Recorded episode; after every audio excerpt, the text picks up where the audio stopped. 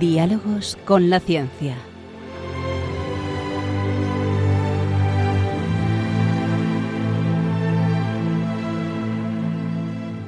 Dirigido por Javier Ángel Ramírez.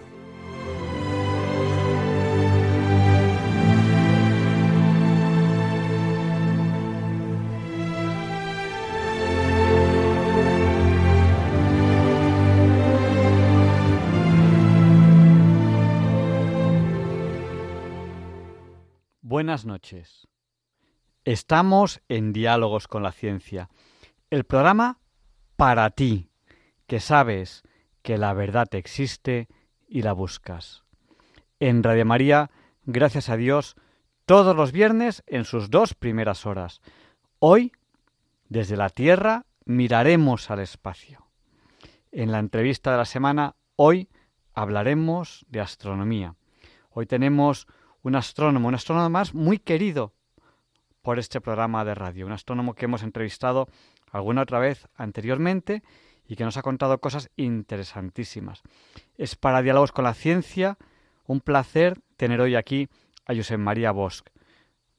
Con él hablaremos del espacio, de la astronomía, de cómo ha ido evolucionando la astronomía en los últimos años. Saben que pueden contactar con nosotros en cualquier momento ¿Cómo? A través del WhatsApp. El WhatsApp de Diálogos con la Ciencia es el del 8. 8 por 8 es 64. Pues nuestro WhatsApp es el 64 9 71. Se lo repito por si no tienen papel o bolígrafo a mano. 64 9 71. Sí, son cuatro ochos y 7 y 1 también es 8. Saludamos a Margarita de Madrid, a Lola de Santander, a Carmen y Pepe también de Santander, Alfonso Antonio de Madrid, Maribel de Cartagena, Lucía de Vallecas, Rosario de Sevilla. De momento, la persona que nos ha saludado desde más lejos son Mónica y Brian, que nos saludan desde Londres, Pedro y Maite de Nules, Rafael del puerto de Santa María, Chema, Pablo y Encarni de Grazalema, Pablo, Pedro, perdón, de Logroño, Charo de Algeciras, Raúl de Santander, Bienvenido de Vilaseca y Loli de Valladolid. Siguen saludándonos más personas ahora mismo aquí en el WhatsApp. Por ejemplo, tenemos Gustavo que nos saluda desde Oviedo. Y alguien que nos pone saludos, pero no nos pone quién es, pues te saludamos a ti también. Un abrazo muy fuerte. Y, y bueno, hoy tenemos muchos temas que ver con ustedes porque además Feliciano nos va a presentar sus papeles. Eh, hoy tenemos una sorpresa porque nos va a hablar de curiosidades, de Chaplin y, de muchas cosas que creo que, les va a, gustar mucho. Leonardo Daimiel Pérez de Madrid nos va a, presentar un escrito eh, del señor Cortázar que habla de Platón, y, cómo ve Platón algunas cosas, ¿no? En concreto también habla de, de, Platón, cómo ve la política, etcétera. Bueno, Feliciano ha dicho que nos iba a hablar de, Charlotte, de Bruñel, de una paella, una paella muy rara, ustedes verán. Eh, el recuadrado, Ruth Ramírez, nos hablará de las plantas carnívoras. Eh, Luis Antequera nos presentará la sección de, ciencia, de, diálogos con la ciencia y el profesor José Manuel Amaya nos presentará la sección de curiosidades científicas.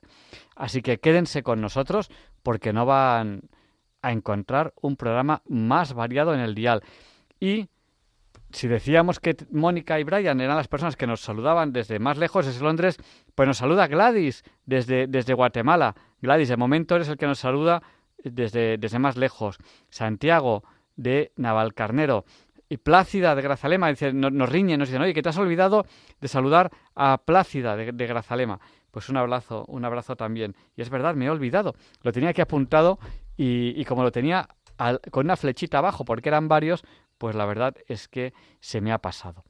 Eh, bueno, pues vamos a tener hoy un programa que creo que les va a gustar. Y vamos a ir a la entrada del programa como es habitual.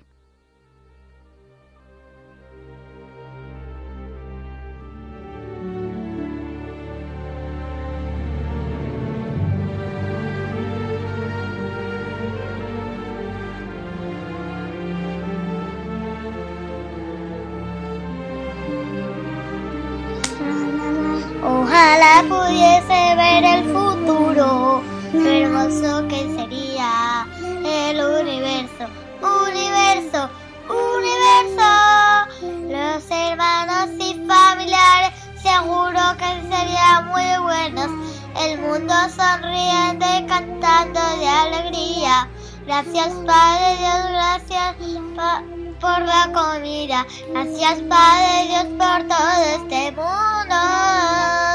Gracias Padre Dios.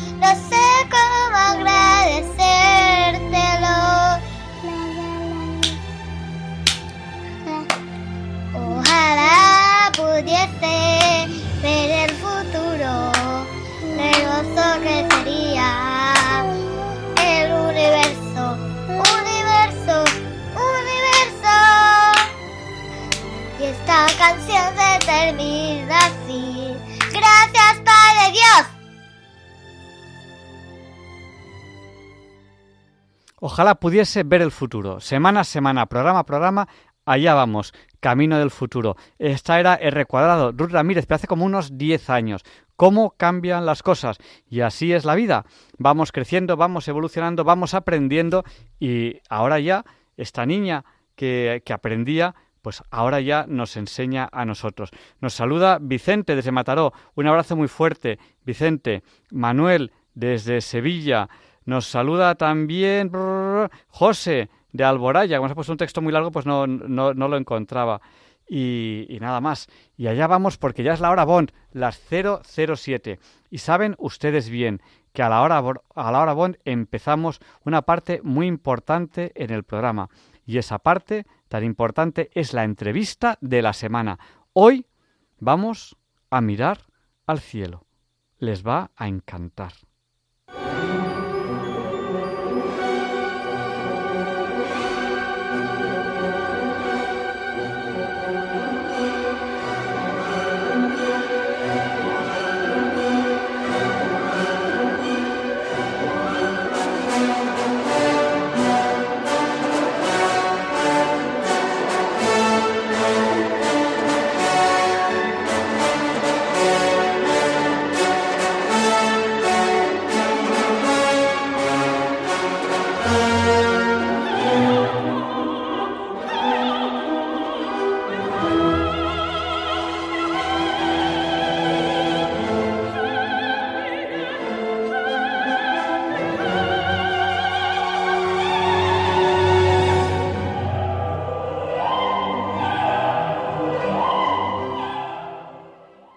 La cabalgata de las Valquirias, una música muy adecuada para mirar al cielo, para mirar al espacio. Nos saluda también por el WhatsApp eh, Juan, Antonio de Vilafranca de los Barros. Un abrazo muy fuerte. Hoy es para mí un auténtico honor eh, presentarles, para aquellos que no hayan escuchado una entrevista anterior, y volver a presentarles para aquellos que hayan escuchado alguna entrevista, porque le, hemos tenido el placer de tenerle más de una vez aquí en Diálogos con la Ciencia, a Josep María Bosch. Él es astrónomo y, y, y, yo creo que eso es lo más importante que puedo decir, además de que es muy buena persona ya, a fecha de hoy ya, es un gran amigo mío y de Diálogos con la Ciencia. Eh, buenas noches, Josep María. Hola, buenas noches y muchas gracias por esta presentación tan magnífica. Pues yo creo, pues tenemos muchas cosas de que hablar, porque mirar al cielo hay muchas cosas de que hablar, que nos conocimos en el año 2009, creo que fue, eh, que eh, localizaste un objeto pequeño, eh, ¿no? Los objetos, luego ahora nos contarás que es un objeto pequeño, lo que se llama, lo que podría ser un asteroide, potencialmente peligroso, y en aquel momento sorprendió que, que, tú con, con, tu telescopio, entre comillas, de aficionado, pudieses ver ese objeto y saliste en algunos periódicos y yo te localicé y te hice, yo creo que fue la primera entrevista en el año 2009. Pero además, además de tener un telescopio entre comillas aficionado, entre comillas, porque son telescopios buenos, aunque sean de, aunque sean para tener en casa, además a diario trabajas en un observatorio, un observatorio astronómico. Eh, bueno, eh, ¿Cómo empezamos? ¿De, ¿De, qué hablamos? ¿Qué se hace en observación astronómica? ¿Qué se hace en un observatorio profesional? En general, no solo en el tuyo, en general, ¿qué se hace en un observatorio profesional? bueno, pues vamos a, vamos a ver. Eh, sí, nos conocimos en 2009 a raíz de, del descubrimiento que efectúe desde un telescopio mm, de aficionado de un objeto, sí, pequeño, pero desde luego pequeño para ser un objeto que se acerca a la Tierra no era tan pequeño. Eh, el objeto que se acercan a la Tierra, llamados NEO, por sus siglas en, en inglés, objetos cercanos a la Tierra, Near Objects, cuando se descubren, pues significan algo, significa que aquel objeto pues se ha desviado del lugar que le corresponde en el cinturón de asteroides principal por alguna razón que sería largo de explicar y se acerca a la Tierra. Acostumbran a ser pequeños. Este también era pequeño, pero dentro de los pequeños era mm, muy grande, un kilómetro más o menos eh, estos reportajes se envían a un único árbitro que es el Minor Planet Center, que radica en Boston, en el Departamento de Astrofísica de la Universidad de Boston. Ahí radica eh, el, el, centro que recoge todos los datos de los asteroides. Se sorprendieron que hubiese descubierto un objeto mm, que resultó ser el que, mm, el que es más grande que más se acerca no el más grande, no el que más se acerca, sino que hay que combinar los dos parámetros. El que más grande más se acerca a, la Tierra. Entonces es cuando tuvimos mm, eh, contacto contigo, Javier Ángel, y a partir de este momento pues la amistad y la relación prácticamente ha seguido hasta hasta ahora. ¿Qué es lo que se hace en un observatorio profesional? Bueno, lo primero que, que se hace, vamos a romper un, una idea que puede estar equivocada, lo primero que, que, que, tenemos que tener en cuenta es que a través de un telescopio profesional no se mira por el ocular, están las cámaras. Hablo, por ejemplo, de mi experiencia en eh, el Observatorio Astronómico del Monsec en Aiger, que es donde estaba trabajando en aquel momento del descubrimiento del objeto este que hemos mm, estado comentando. Y ahora mm, hablo también con la experiencia que tengo desde el Instituto de Astrofísica de Canarias, donde imparto, cursos sobre objetos menores del sistema solar, eh, concretamente en el Observatorio de Teide. ¿Qué es lo que se hace? Pues, pues, eh, pues trabajar mucho, trabajar mucho mm, durante muchas horas de la noche y investigar a través siempre de la imagen y de los poderosos medios que están detrás de un telescopio, medios físicos, cámaras, espectrógrafos y entonces hay que analizar todo lo que nos da el telescopio y de ahí se sacan los datos. En concreto para los asteroides lo que hacemos son dos cosas básicamente. Una es la astrometría, la situarlo bien, situarlo en sus coordenadas con una precisión altísima para enviar al Minor Planet Center. Y otra es, si el objeto es bastante brillante, seguirlo durante muchas horas y mm, analizar eh, eh, el flujo de luz y entonces se puede trazar una gráfica que nos indica el periodo de rotación de este objeto y otras cosas como por ejemplo la forma que tiene. Bueno, pues eh, al final es mirar, mirar al, espacio, que se hace de una forma muy distinta a como se hacía en esos primeros telescopios, ¿no? Imaginemos pues a Galileo mirando por, con, su ojo, por, por ese... Yo, yo, yo en plan de broma le llamaba el tubo de la risa y, y, ahora pues ya no se mira con el ojo, nos has dicho pues que está muy informatizado. Eh, bueno, ¿y qué hacéis los astrónomos? Eh, ¿Estáis despiertos de noche y dormís de día o cómo es esto? Bueno, en el observatorio profesional estamos despiertos de noche y estamos ahí viendo cómo mm, se van produciendo las imágenes, cómo van entrando los datos, eh, cogemos las imágenes y vamos sacando ya datos nuevos y bueno y, guiando eh, el telescopio a los campos que nos interesa esta noche.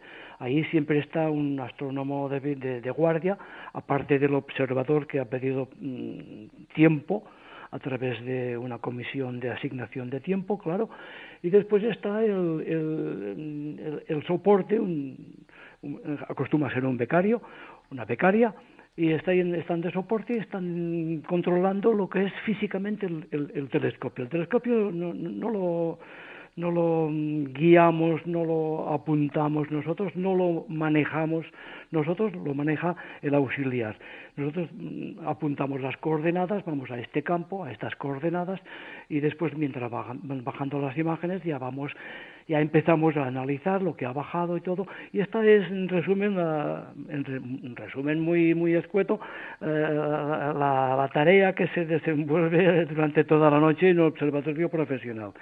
En el en el caso de un observatorio particular eh, claro es distinto. Un observatorio particular es tuyo es de un amigo eh, vamos a poner un, el mismo campo durante toda la noche Sí, ¿por qué? Porque queremos em, ver cómo varía la curva de luz de este objeto, porque está dando una, mm, bueno, está con un periodo de revolución, eh, está girando sobre sí mismo, ¿no? Y entonces, como tienen forma distinta, pues eh, hay una cara A más, mm, mm, más grande, una cara B va girando y entonces aparece una gráfica de la, variación una variación pequeñita, claro, pero los aparatos son sensibles.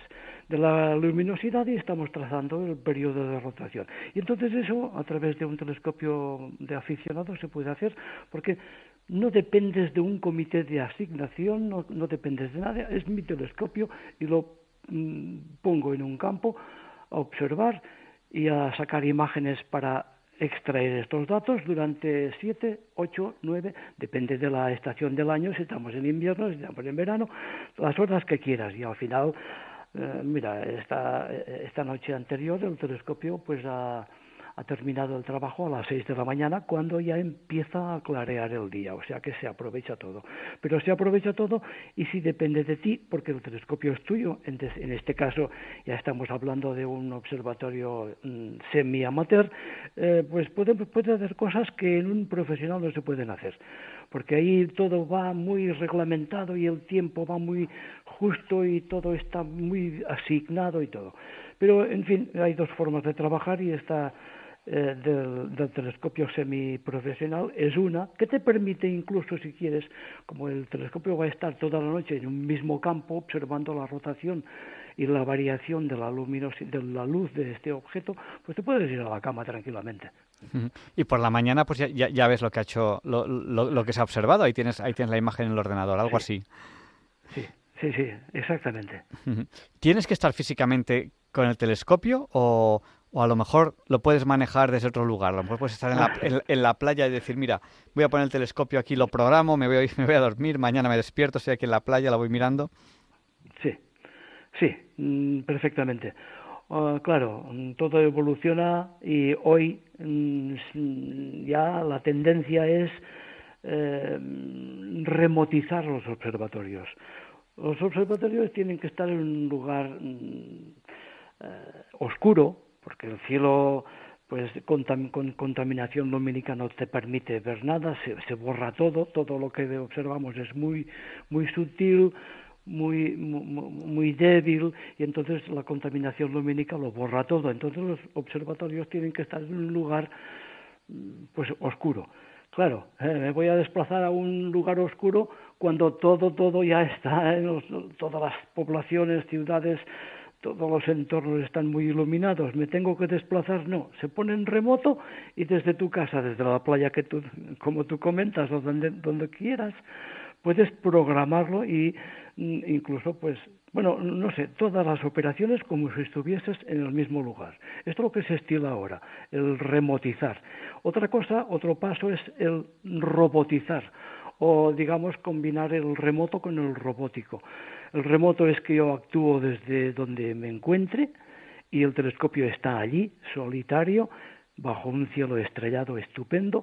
Y otra cosa es el robot que está programado, el sistema robótico está programado para tomar decisiones. Tengo que observar, me han ordenado observar esto, esto, esto, y entonces yo veo a qué hora se presenta mejor este objeto y a qué hora mm, será mejor para este otro, o qué lapso de tiempo que tengo, que invertir para esta otra cosa, y bueno, se ha convertido en algo muy tecnificado y muy complejo. Bueno, pues eh, yo veo que además desde, desde que nos conocimos, yo creo que esto ha ido avanzando y ha ido avanzando mucho, sobre todo, pues esto que, que, comentas, ¿no? Eh, la observación ya se hace mucho a distancia, se programa, eh, y incluso bueno pues ciertos datos pues los, los va cogiendo el ordenador uno puede estar durmiendo y los analiza al día al día siguiente yo, yo creo que las cosas han ido han ido avanzando mucho. Yo creo que, bueno, desde el año 2009 hasta el 2022, que han pasado 13 años, si no me equivoco, pues, pues han ido, han ido, han ido, ha ido habiendo muchos, muchos cambios y yo lo voy notando en este, en este aspecto.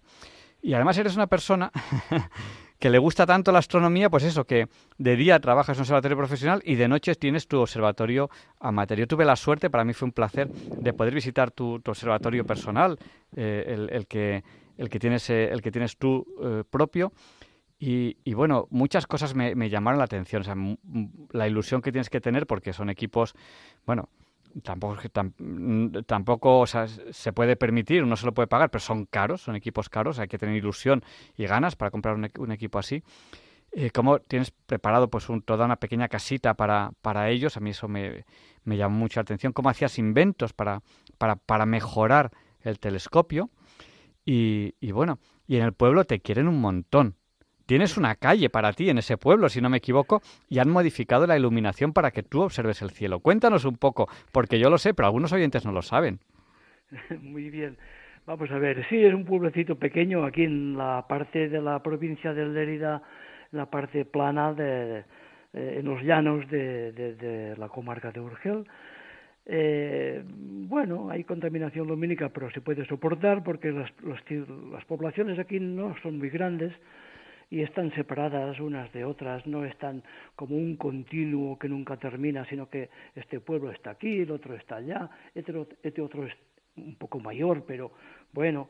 Eh, y entonces ahí, eh, mm, desde este observatorio, Santa María de Montmacastrell, por cierto, eh, descubierto muchos asteroides. Eh, puse eh, al descubridor de un asteroide le, le, permiten poner un nombre.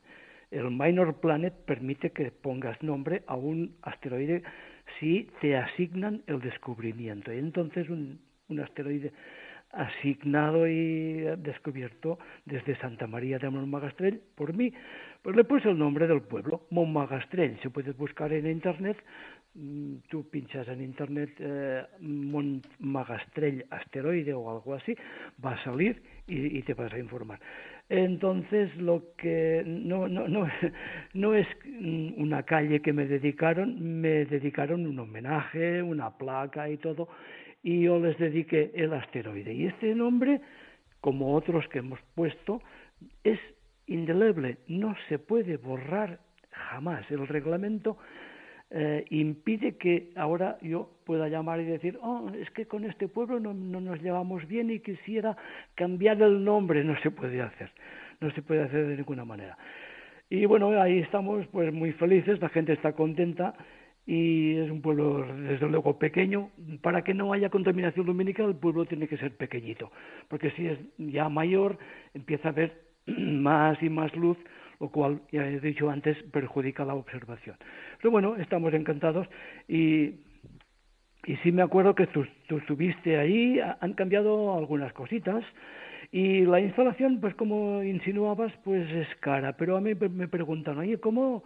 A ver, esto es muy caro, ¿no? Este telescopio está todo.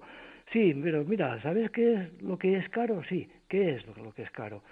Pues preparar la casa. La casa tiene que tener una preparación, no vas a poner el telescopio en cualquier lugar, hay una plataforma, hay un final de escalera, eh, hay unas obras de hacer, eh, y entonces eh, esto, si, acaso es las obras de albañilería y todos los complementos, carpintería y todo, quizás sea más caro que el, mismo sistema del telescopio y la cámara. De todas, de todas formas, te voy a comentar, la cámara vale 7.000 euros. No está mal, no está la mal. Cámara. y la cámara va al telescopio. Mira, eh, yo acabo de poner ahora mismo en Google Montmanastrell asteroide, bueno, me salen muchísimos, muchísimos, muchísima información. Bueno, para empezar, eh, aquí sales tú en Wikipedia, estás aquí, Josep, Josep Bosch pone, Josep Bosch Wikipedia, Josep María Bosch. Me ha salido la noticia, la noticia del año 2009 que, que yo vi, que es un astrónomo catalán descubre un asteroide peligroso del periódico con aquella foto, aquella foto no sé si te acordarás que estás con tu telescopio de aquel momento, eh, eh, aquel tubo blanco, que creo que después lo cambiaste por el tubo que era negro, que creo que es el que yo vi, creo recordar. Eh, y, veo aquella, aquella foto que es la que, la que yo vi.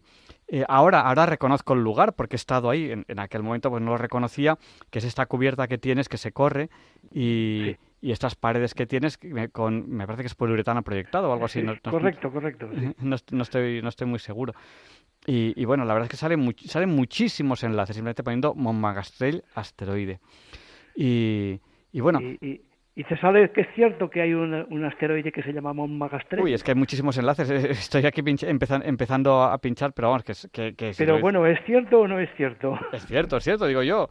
Sí, sí, sí lo es. Porque además aquí también hay una noticia que dice que, bueno, dice un profesor de Lleida y tal, y hay uno que dice que, que querías llamarle, ay, otro asteroide, pero que, que no era... Ay, acabo de perder la noticia, no sé, no sé, no sé qué he pinchado aquí, le debo haber dado a atrás en vez de adelante. Y, eh, bueno, da igual, aquí hay muchos enlaces, mira, al Minor Planet Center, sí, un, un descubridor de un asteroide solicita al Minor Planet Center llamarle Alcarrás, Lleida, no sé, ah. ese será otro. No lo sé. Hombre, sí, sí, sí. Mira, hace un año ahora. Hace un año de la película, tú, tú ya sabes, la película esa que ganó la, la Berlinale hace un año.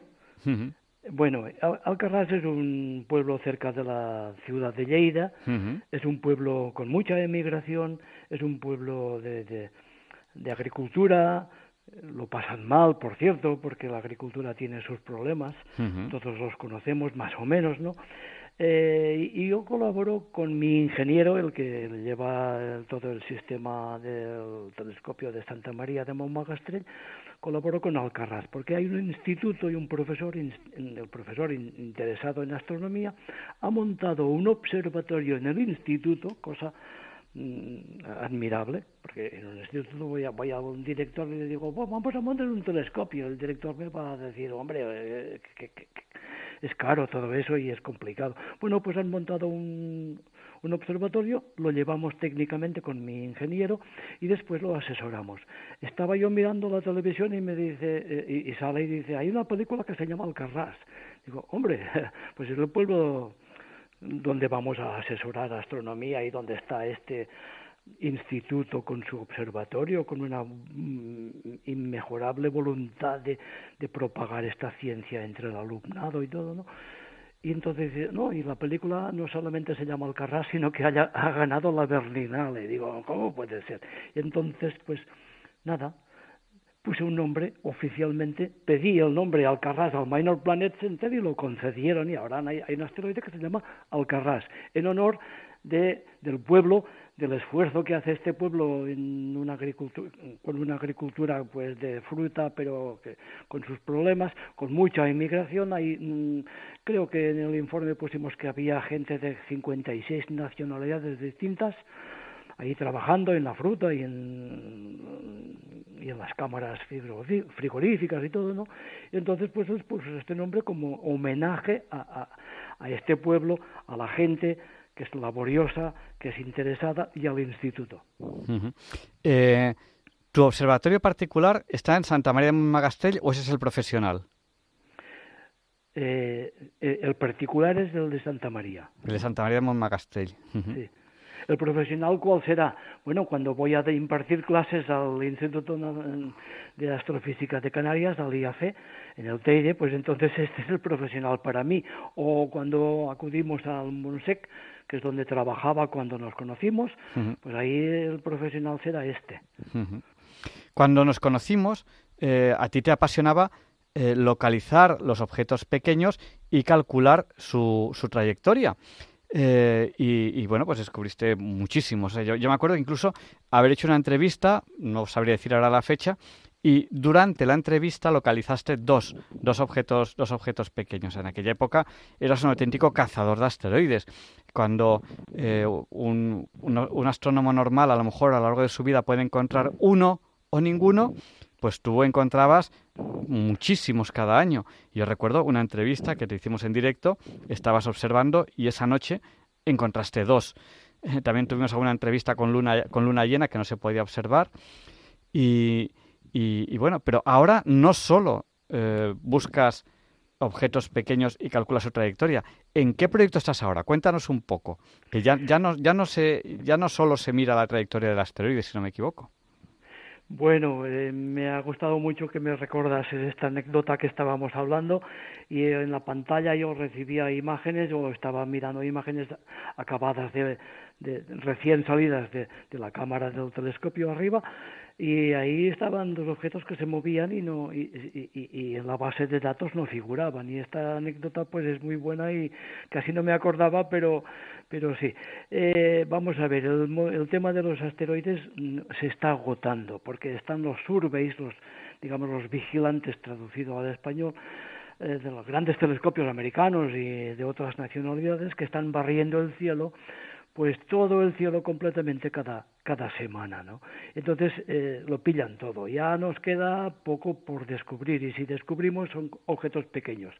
De todas formas, vamos a la pregunta, ¿qué se puede hacer, qué más se puede hacer? Bueno, ahora estoy colaborando con, el, con la Agencia Espacial Europea, a la cual tenemos que tener mucha Mm, bueno, prestar atención y tenemos que tenerla en cuenta porque al final es la nuestra y la que pagamos con nuestros con nuestros impuestos, ¿no? Está la NASA, todo el mundo habla de la NASA, pero está la ESA, la Agencia Espacial Europea.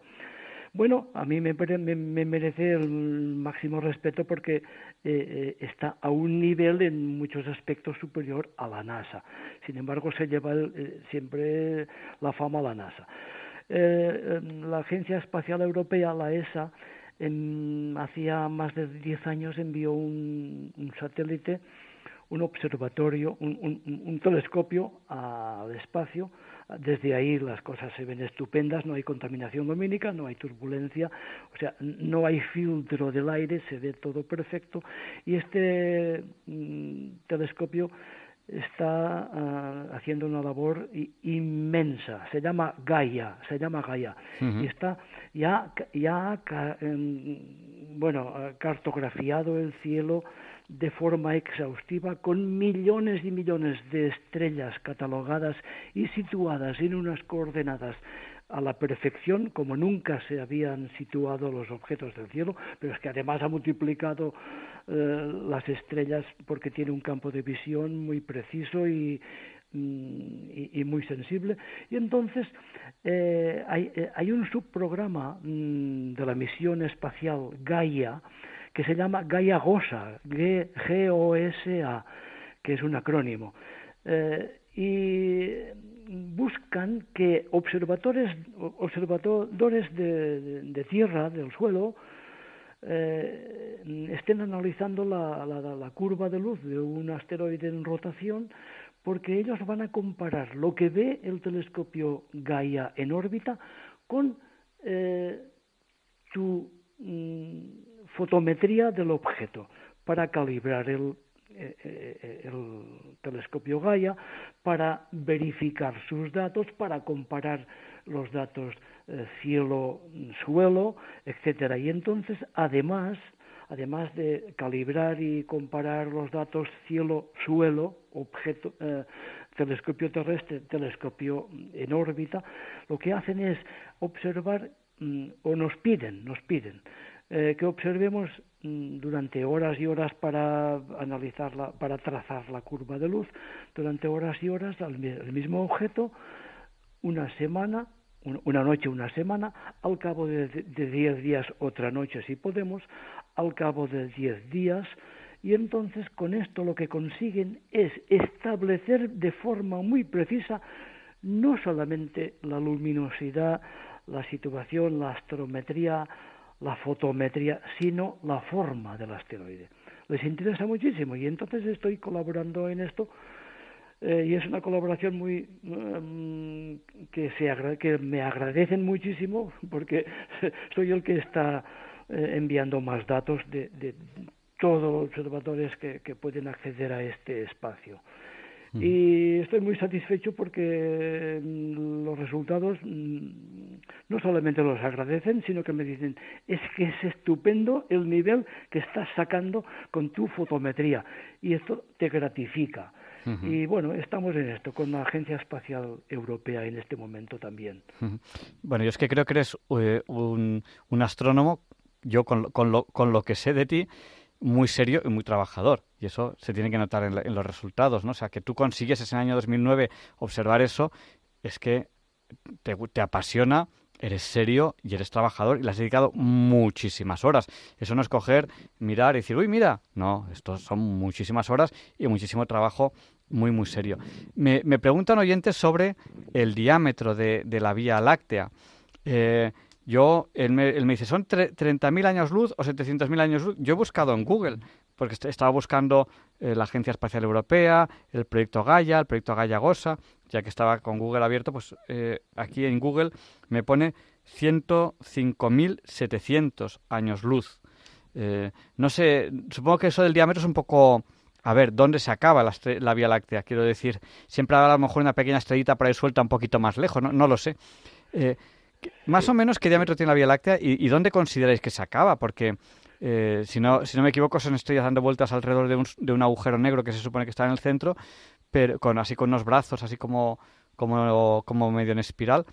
Pero ¿dónde, ¿dónde, se considera que se acaba la, Vía Láctea?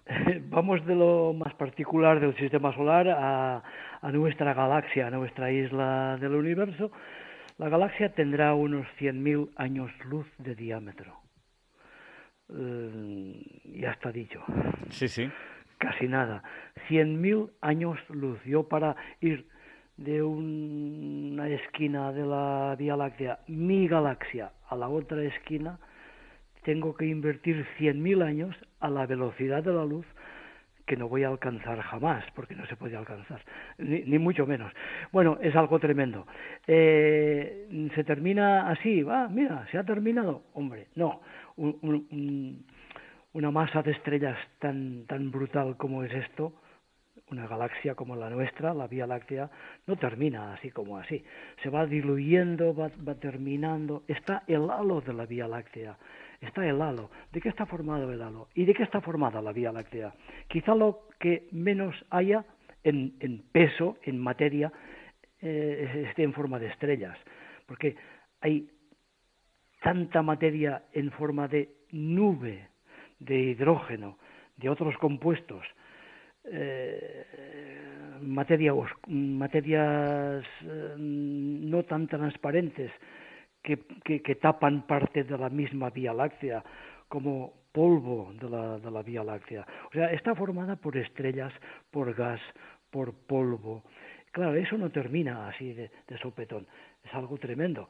Digamos que tiene unos 100.000 años luz. Nosotros estamos en un brazo de la Vía Láctea y estamos a 30 eh, 30.000 años luz del centro, que ya casi, casi, bueno, casi se sabe bueno, ciertamente, que está gobernado, y toda la galaxia está gobernada, por un impulso tremendo que es un agujero negro que es un, algo eh, que está fuera del alcance de la física, está fuera del horizonte de, eventos, como le llaman los físicos eh, que estudian esto, y que se está tragando la materia que está alrededor, si es una estrella, si es un conjunto de estrellas, eh, se lo está tragando y está incrementando la masa de este eh, agujero negro, que es el que gobierna y dirige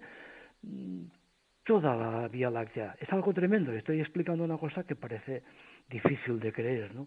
eh, tengamos en cuenta, mm, sin embargo, que si he dicho que quizá haya más polvo y gas que estrellas en peso, en materia bariónica, mm, si hablamos de las estrellas, ¿cuántas estrellas hay en la Vía Láctea? La literatura actualmente, la literatura científica, está por, por asegurar que hay unos, o, o aventurar mejor que hay unos, a ver si lo diré bien porque de los números puede, puede fracasar, 200 mil millones de estrellas. Mm. ¿Qué es 200 mil millones? No tenemos ni idea.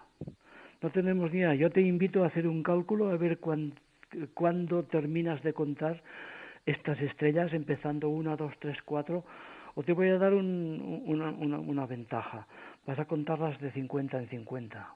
Cuéntalas de 50 en 50 cada segundo y ya me dirás cuándo terminas. Pero no terminas mañana, ¿eh? Ni la semana que viene. Cuidado. 200 mil millones es algo tremendo. Son, son 11 ceros, un 2 y 11 ceros. O sea, Sí. y cada cero y cada cero es 10 veces más lo que has contado con el cero anterior. O sea, es decir, 1, 2, 3, 4, 5, 6, 7, 8, 9, 10. Muy bien. Ahora ponle otro cero y ya tienes que hacer eso 10 veces. Muy bien. Ahora ponle otro cero y hay que hacer eso otras 10 veces. O sea, ca- cada cero Sí. o sea, es, es algo eh, Es un incremento expo- exponencial. exponencial, sí. Eh, bueno, yo te invito a hacer este cálculo. No lo tengo presente. Tú calcula, o, o, mm, mejor dicho, digamos, mm, vas a contar de 50 en 50, porque de una en una no sé si terminarás jamás. No vas a terminar en siglos. En siglos, contando segundo a segundo, una por una, en siglos no terminarás. Siglos. Te invito a hacerlo de 50 en 50 para facilitarte la vida. No vas a dormir, no vas a comer, no vas a hacer nada, solo contar 50, 50, 50 cada segundo. A ver cuándo termina. Y cuando lo sepamos, sabremos qué es lo que significa 200.000 millones. Y esta es nuestra galaxia. Pero hay más, claro. Sabemos que hay cuántas, incontables. Pues mira, yo he hecho un cálculo, he sido optimista, he, he- he- he supuesto que voy a vivir 117 años, yo creo que está bien vivir 117 y luego ya, pues lo que, a partir de ahí, lo que Dios quiera.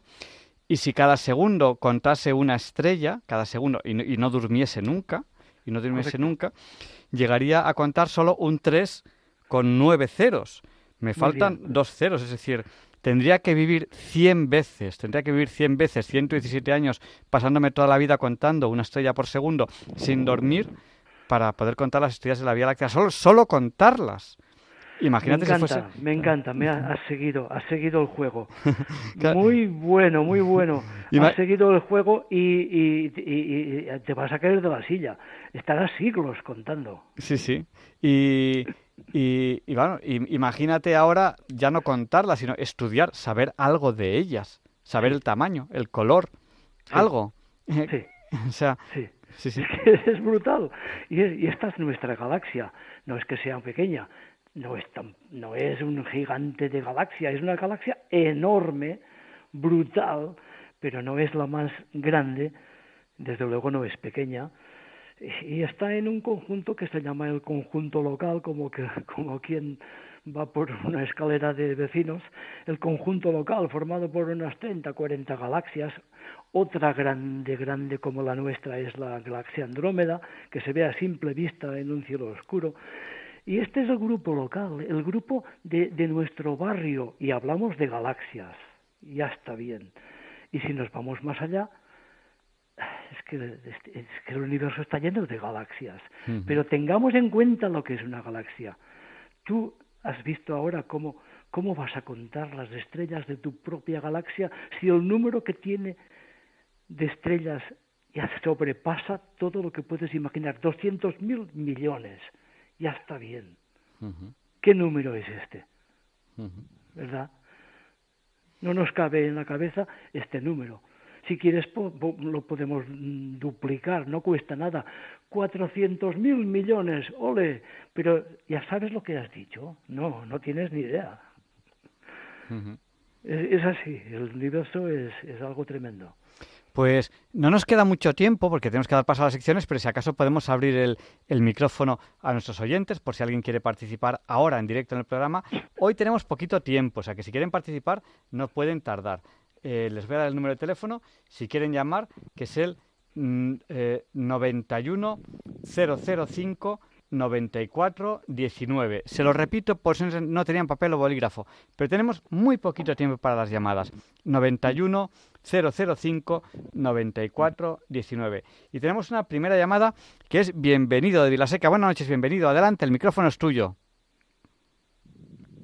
A ver, un momentito. Perdón, Sí. Buenas noches, Javier Ángel. Buenas noches. Y buenas noches a todo tu equipo de Diálogos con la Ciencia. He llegado eh, a meditar de todo lo que estabais hablando. Y primero quiero daros un pensamiento que, que he tenido esta noche, que he estado, a ver, amor, salud, paz y bendiciones primero a través de las ondas de la radio. A, ver, es que lo estoy leyendo, lo he apuntado. A través de la onda de la radio, María, llevo 36 horas sin dormir, orando, rezando y estudiando, sin, sin descansar. En la resistencia, el rigor y la permanencia está la fuerza, con la virtud. Y creo que con la inspiración de Dios, creo que he aprendido álgebra. Que, de bienvenido. No tardo nada, no tardo nada, perdona. No me cortes, por favor. No, no. Y voy detrás de la mater materia cuántica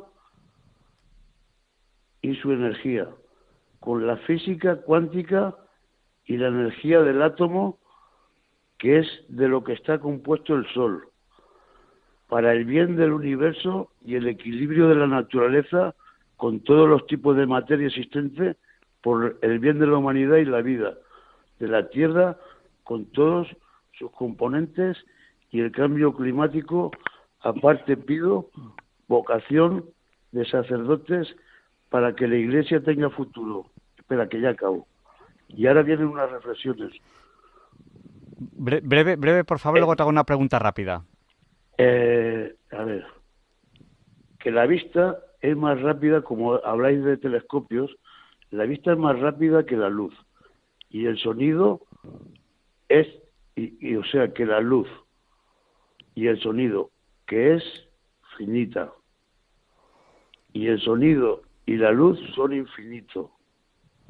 No, la, la, la luz son infinitos y el sonido y infinita la luz.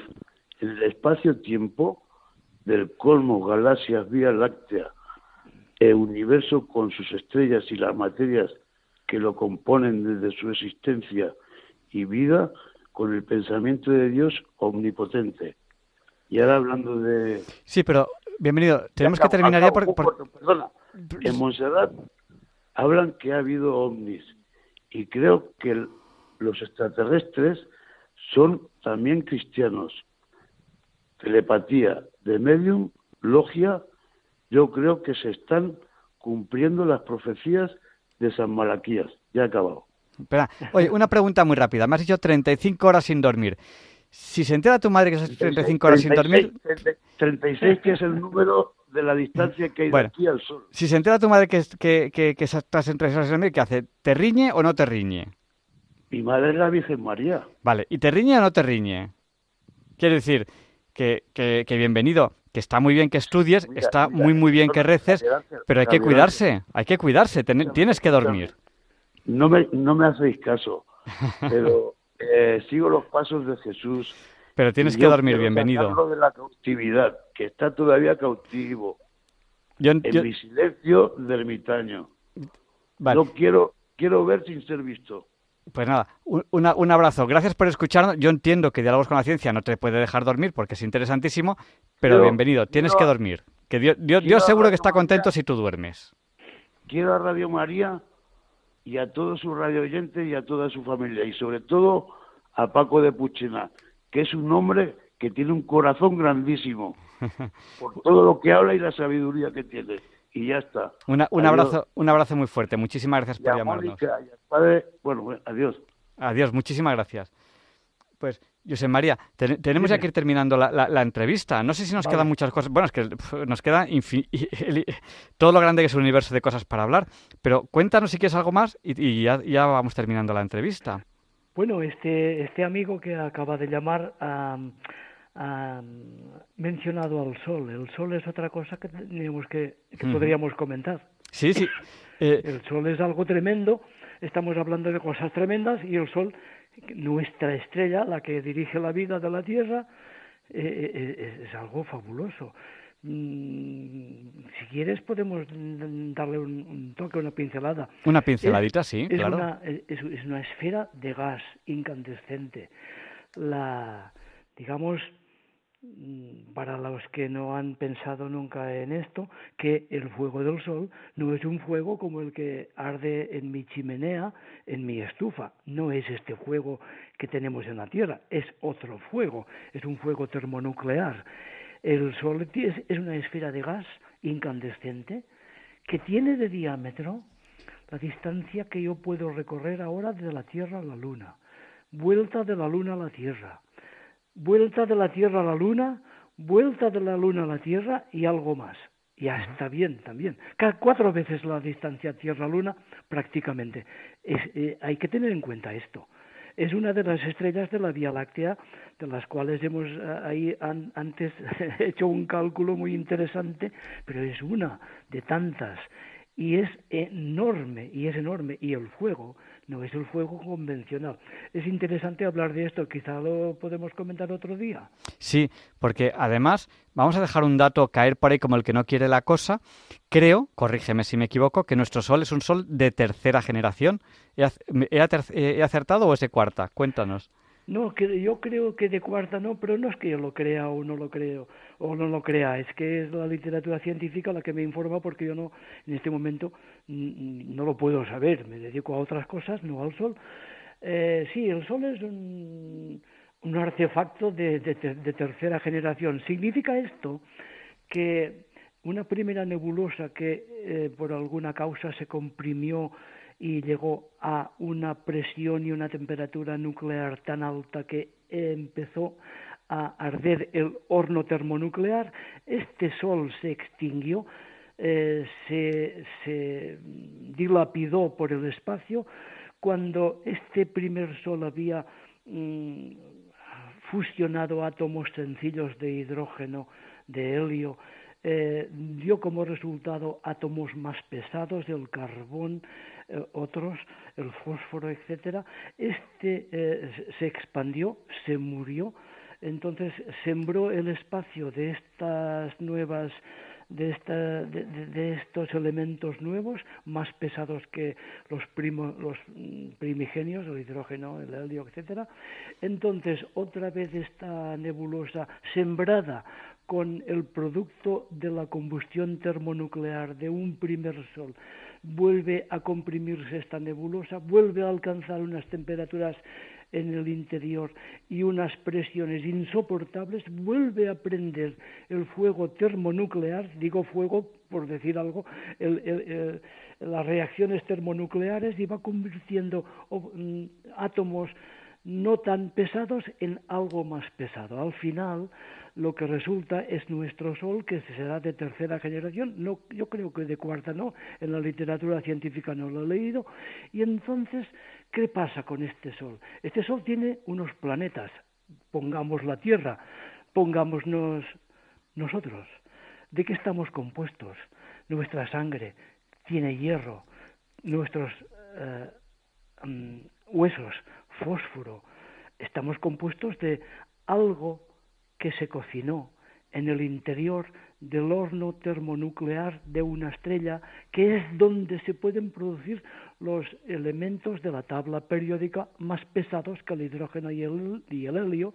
Y con esto, si es que la explicación se entiende, porque no, quizá no tenemos tiempo o más medios, con esto lo que eh, es pues real es que nos podemos considerar de algún modo hijos, también hijos, hijos de Dios, desde luego, y también hijos de las estrellas.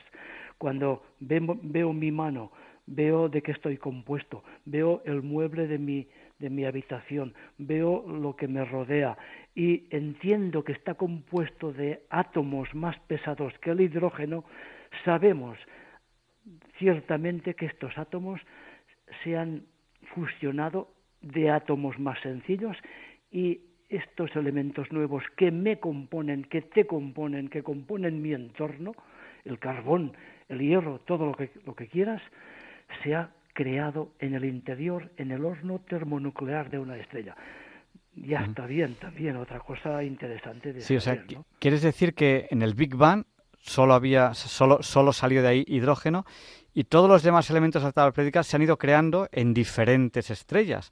Y la nuestra, nuestra estrella, ha sido estrella, ha, entre comillas, explosionado, se ha vuelto a juntar la materia, ha vuelto a explosionar, se ha vuelto a juntar la materia, así, tres veces. ¿Es eso lo que nos estás diciendo?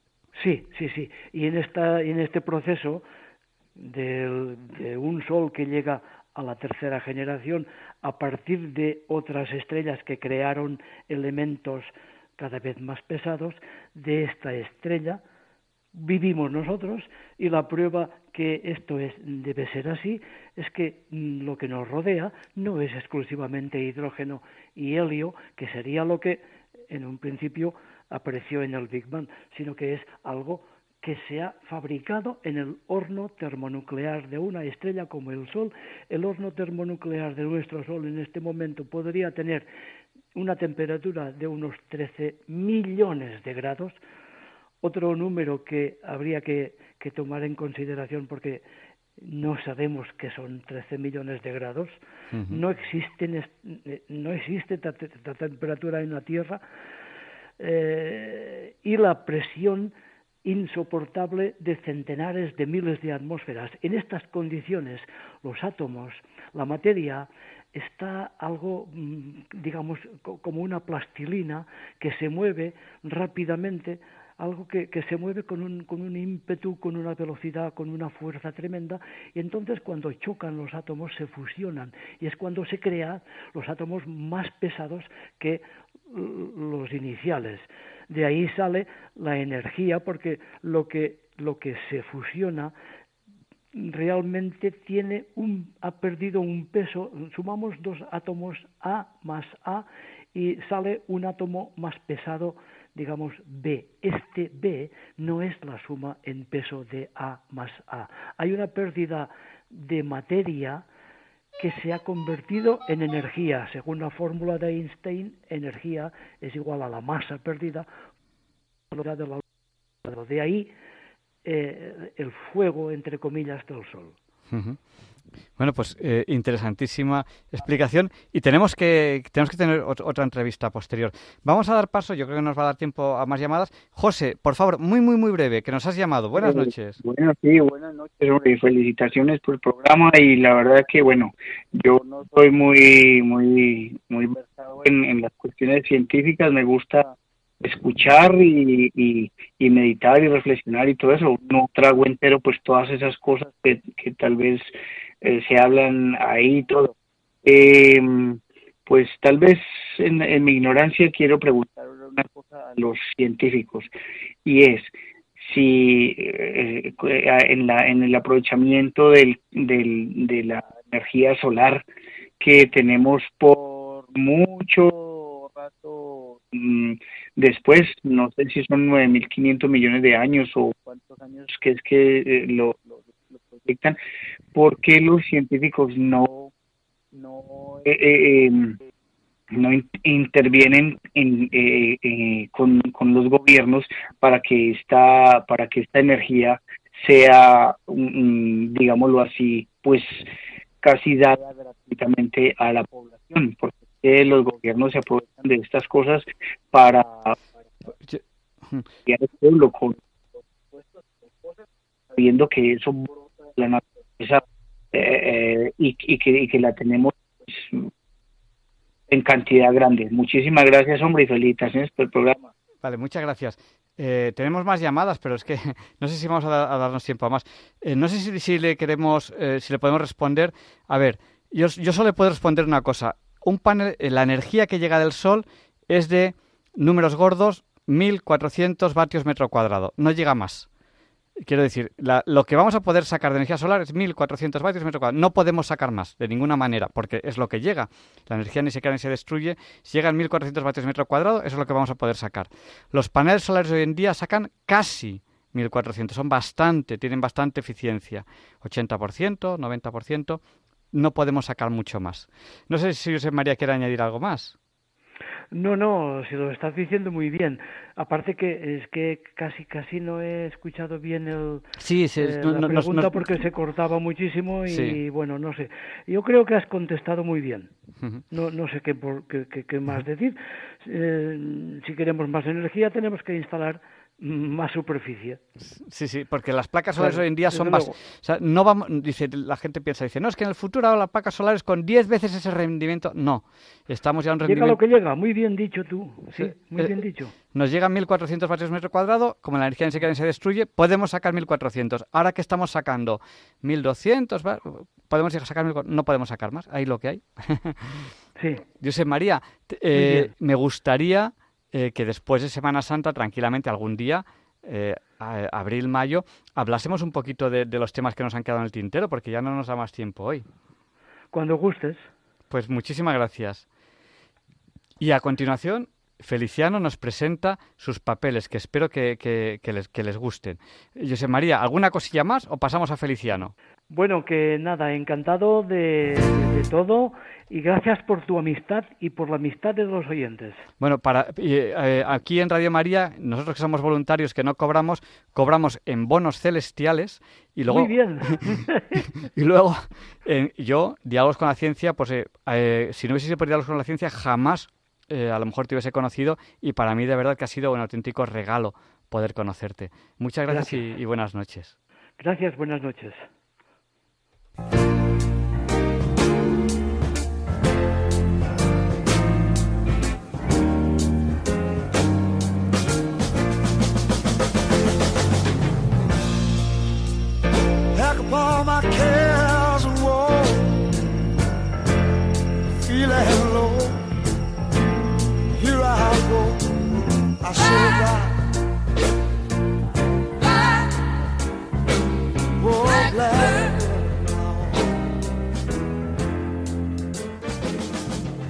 ¿Qué tal, Javier Ángel? Mira, los grandes artistas, si sobre todo desarrollan carreras internacionales, tienen que viajar continuamente y trabajar, incluso vivir en distintos países.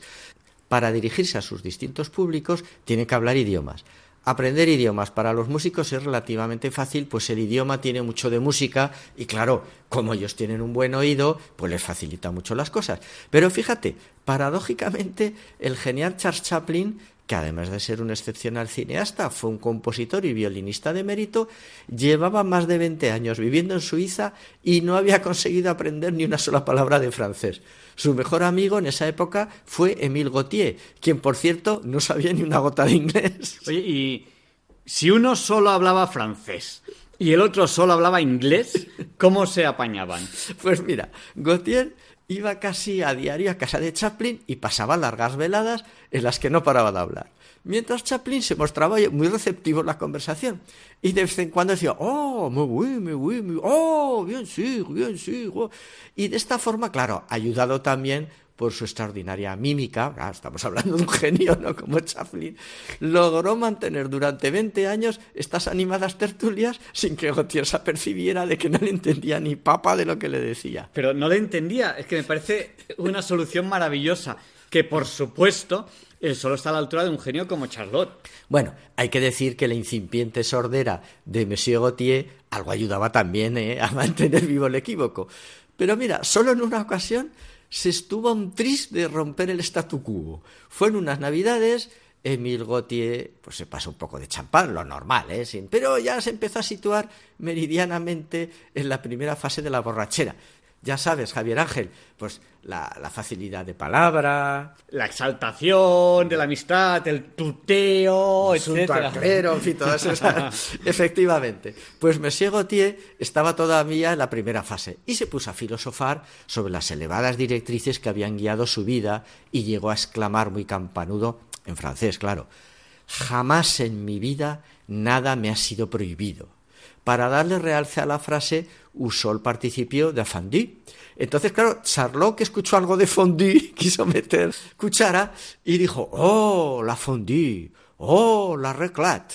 Entonces Gautier dijo en tono discreto, oh, por supuesto que a mí también me gusta la fondue y la raclette, pero como seguía diciendo, y continuó perorando sobre su vida con exaltado verbo. ¿Qué escena navideña realmente tan surrealista. No tanto como la que unos años antes había vivido Chaplin con Buñuel en Hollywood. Ya hemos contado que a Charlo le gustaba recibir en su casa de Hollywood a los artistas españoles. Pues al principio de la amistad eh, coincidieron Chaplin y Buñuel en una cena navideña de mucho postín. La aristocrática familia había decorado profusamente su mansión con motivos navideños y un magnífico árbol. Durante la cena, Buñuel quiso llamar la atención de Chaplin con algún acto surrealista. Como os he dicho, pues se conocían de vista, se saludaban, pero aún no habían tenido amistad, ¿no? Así que de pronto, y sin mediar palabra, se levantó de la mesa, arremetió contra el precioso árbol de Navidad y ante la estupefacción de los anfitriones e invitados, destrozó el árbol a patadas y tirones. Qué curioso. Pues cuando acabó su bárbara labor, se despidió muy cortésmente, muy educado, buenas tardes, buenas noches, tal, y abandonó la casa. La verdad es que en ese momento Buñuel, claro que logró captar la atención de Chaplin, pero de forma negativa. A Chaplin no le gustó nada esa salvajada y se lo reprochó severamente. Después de muchos años, a Buñuel le seguía quemando ese recuerdo y ya cuando coincidió en España con Carlos Saura y Geraldine Chaplin le preguntó pero de verdad que a tu padre no le gustó lo del árbol. ¿Y, por dónde salió Geraldine cuando le respondió? Bueno, pues ella, pues muy delicada, le dijo que con el tiempo Chaplin había llegado a comprender que se trataba de un acto surrealista, pero bueno, ahí dejó la cosa para surrealista surrealista la amistad que mantuvo Buñuel en México con el fraile dominico don Julián Fernández. Al padre Julián también había que echarle de comer aparte. ¿eh? Era arquitecto, pintor, grabador. Llegó a rodar dos películas que por sus rarezas subyugaron a Buñuel. Buñuel en México, sobre todo ya cuando se fue haciendo mayor, salía poco exigía que sus amigos lo fueran a visitar a casa, pero sobre todo que llegaran a la hora en punto, ni un minuto antes ni un minuto después. Para conseguirlo, el padre Julián se plantaba en la puerta unos cinco minutos antes y se esperaba reloj en mano, mientras Buñuel hacía lo propio en el otro lado de la puerta. Y cuando eran las cinco en punto, Buñuel abría la puerta sin necesidad de que el dominico tocara el timbre. Hablaban de religión y de la existencia de Dios. El padre Julián le llegó a decir Don Luis, antes de conocerlo, había veces que sentía vacilar mi fe, pero desde que hablamos juntos se ha reafirmado. Y Buñuel le respondió, pues yo puedo decir otro tanto de mi incredulidad. Cuando Buñuel se hizo mayor y los problemas de salud se agravaron y fue dolorosamente consciente de su decrepitud, dijo, mi vida diaria se resume en una misma rutina.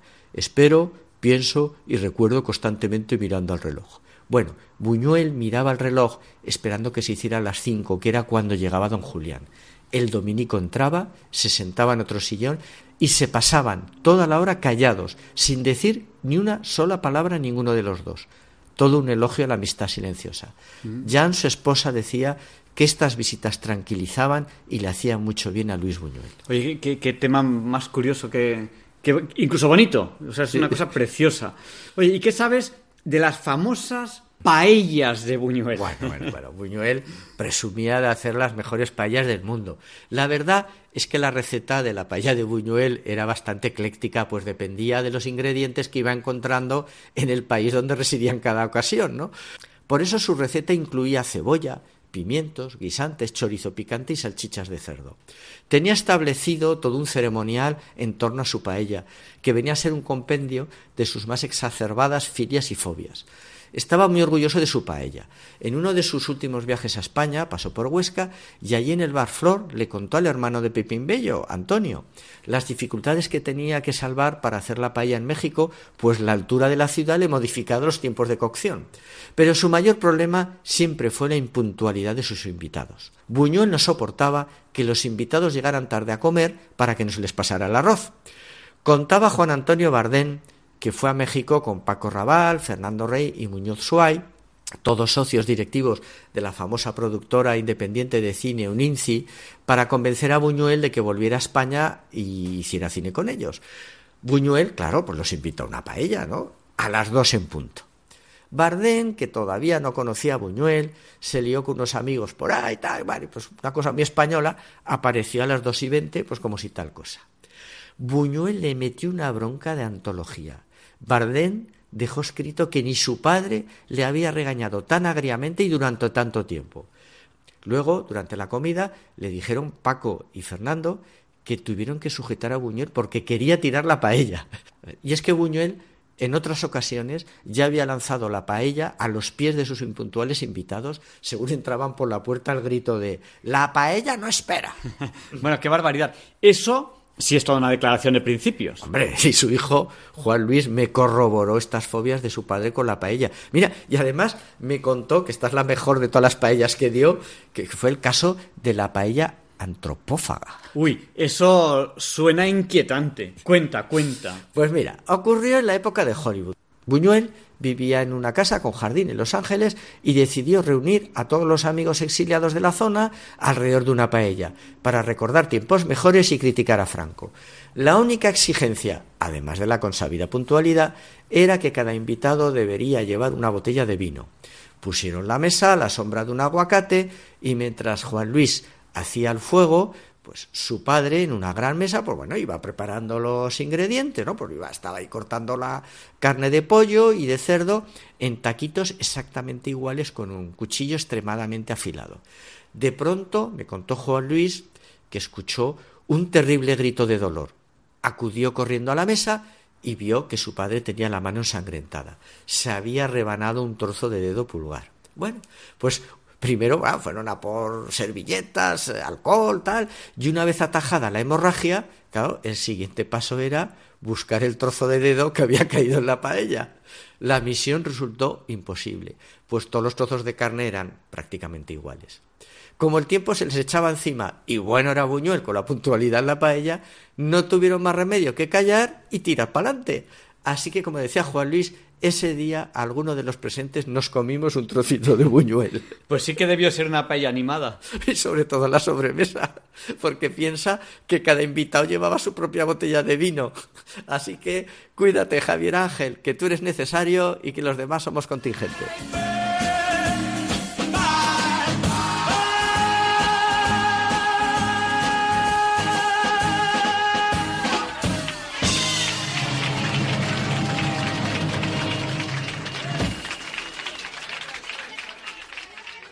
Y Leonardo Daimiel Per de Madrid nos acompaña a pensar y sentir.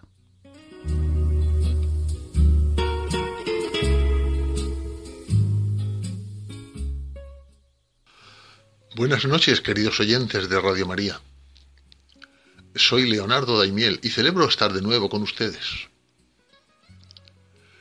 Platón fue un filósofo griego del siglo V a.C., discípulo de Sócrates y maestro de Aristóteles. Fundó la Academia de Atenas, donde impartió clases hasta el final de su vida. La condena a muerte de su maestro Sócrates influyó enormemente en su vida y en sus obras.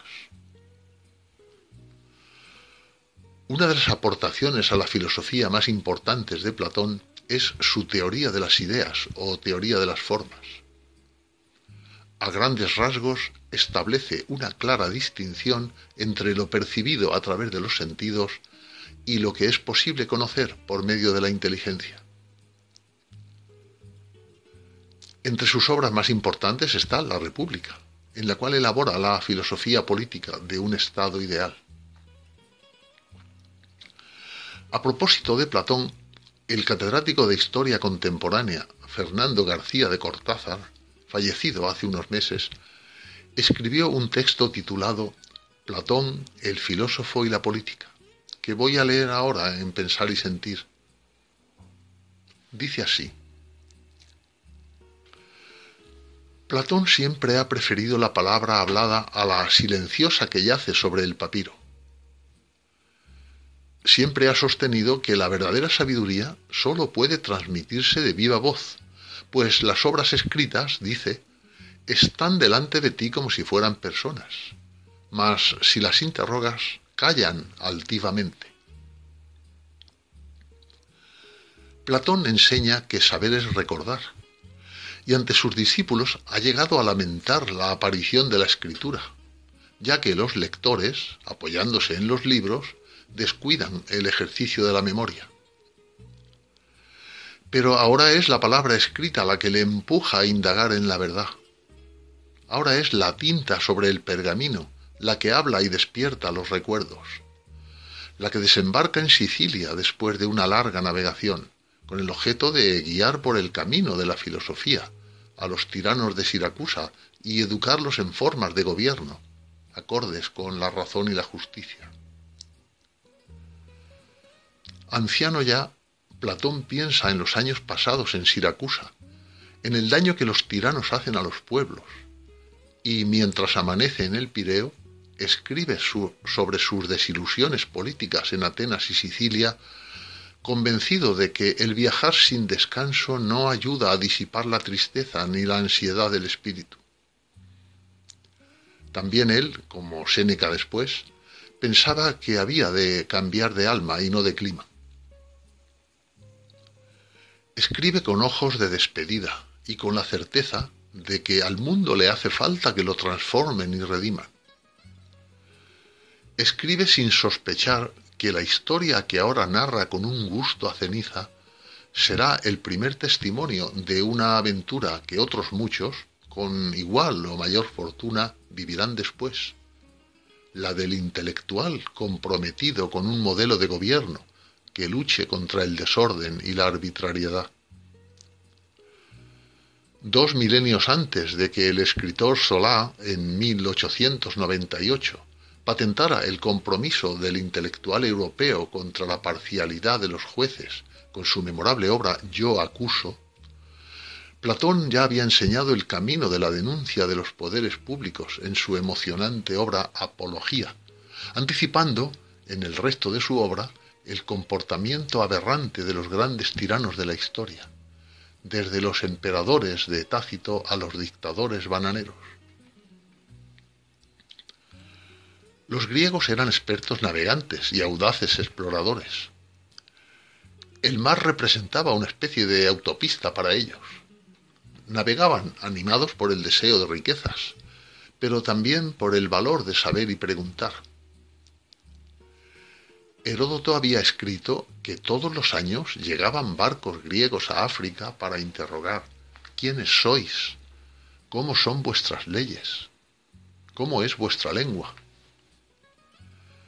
La filosofía nació de esa misma actitud ante el mundo, de ese anhelo de conocer y conocerse que los pensadores helenos encarnaron con un talento sin precedentes. Solo en Grecia la filosofía fue mucho más que un excéntrico oficio profesional. Solo un ateniense como Sócrates pudo decir que la vida sin examen no es digna de vivirse.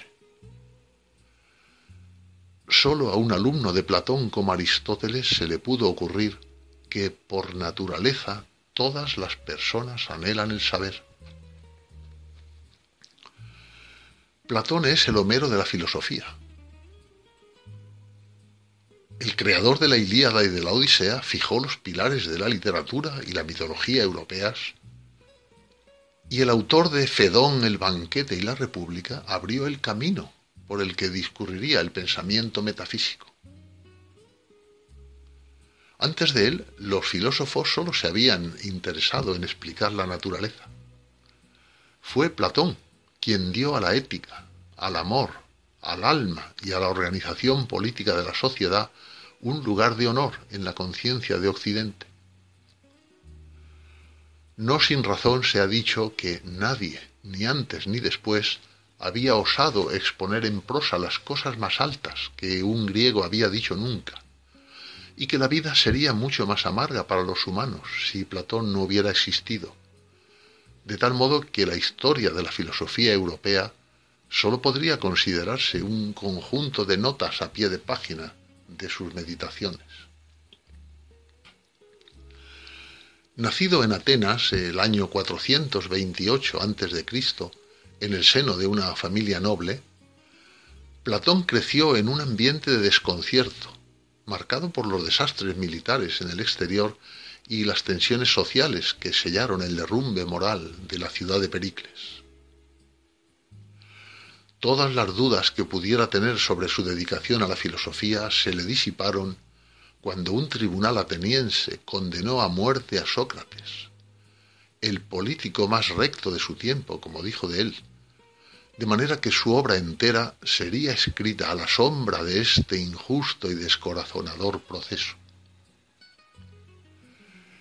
En el cuadro de Rafael, La Escuela de Atenas, Platón, con el dedo hacia arriba, apunta al lugar donde, en su opinión, reside el mundo verdadero, el de las ideas, el que podemos llegar a conocer por medio de la razón y no de los sentidos.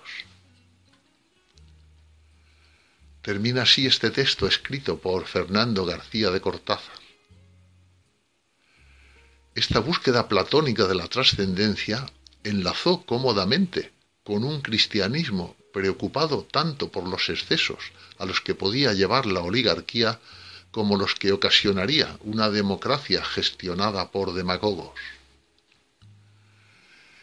Y por mucho que hayan corrido los siglos, se mantiene vivo el sueño de Platón de un mundo en el que el gobierno lo ejerzan las personas justas y sabias, los políticos a los que él trató de formar en su academia, eminente centro del saber, dedicado al estudio y la enseñanza, la primera universidad de Europa, en cuyas aulas residirá durante cuatro lustros Aristóteles, el otro gran pensador de la antigüedad.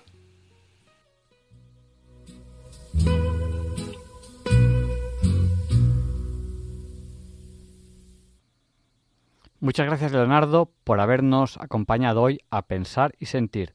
Y a continuación Luis Antequera nos explica por qué hoy, 17 de marzo, no es un día cualquiera.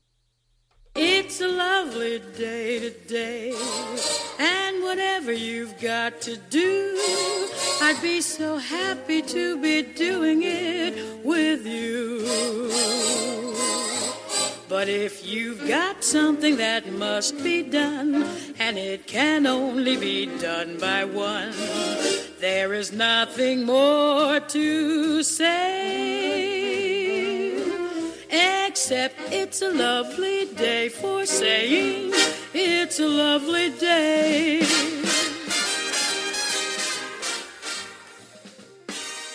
No, Javier Ángel, no directos compañeros de Diálogos con la Ciencia, no, queridísimos oyentes de Radio María, claro que no es un día cualquiera, ningún día es un día cualquiera y este 17 de marzo que nos disponemos a comenzar ahora mismo, tampoco porque en fecha tal, pero del año 45 antes de Cristo, las tropas de Julio César se enfrentan a las de Pompeyo comandadas por sus hijos Neo y Sexto en la batalla de Munda, la actual Montilla, en la provincia de Córdoba.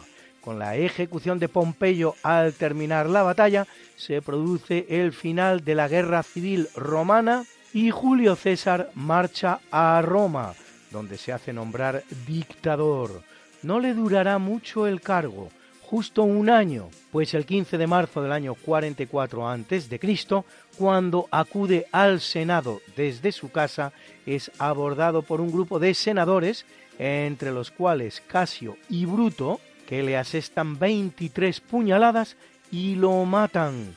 Al ver entre sus asesinos a Bruto, pronunciará su famosa frase, tú quoque filio, tú también, hijo mío.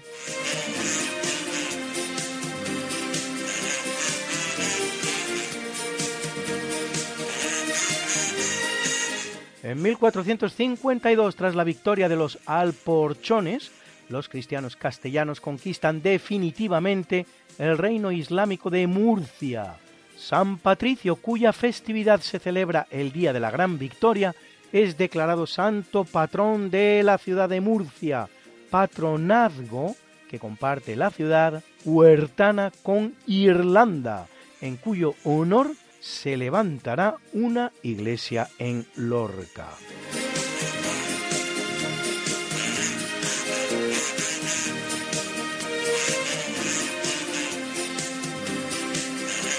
En el capítulo siempre fecundo de la conquista, colonización y evangelización de América por los españoles que va a permitir a los indígenas americanos el tránsito del neolítico al renacimiento en apenas dos generaciones, un tránsito que a los europeos había costado 7.000 enteros años, en 1586 en Ecuador se funda la Universidad de San Fulgencio, séptima de las creadas por los españoles solo en América, más de las que cualquiera de los países europeos tiene en sus territorios en ese momento. Para cuando en 1636 los ingleses funden Harvard en Massachusetts, España ya había creado 15 universidades en América. Al día de hoy, San Fulgencio, hoy Universidad Central, sigue siendo la principal universidad ecuatoriana.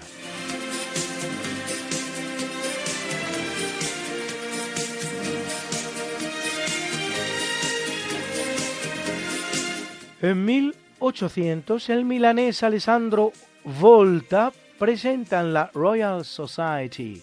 Británica su gran invento, la pila eléctrica, dispositivo que convierte energía química en energía eléctrica mediante un proceso químico transitorio, tras el cual cesa su actividad y han de renovarse sus elementos constituyentes pues sus características resultan alteradas durante el mismo, razón en definitiva de que las pilas se gasten, como solemos decir. No es su único gran descubrimiento, pues Volta es también el descubridor del gas metano, la unidad de fuerza electromotriz del Sistema Internacional de Unidades lleva el nombre de voltio en honor de Volta, desde el año 1881.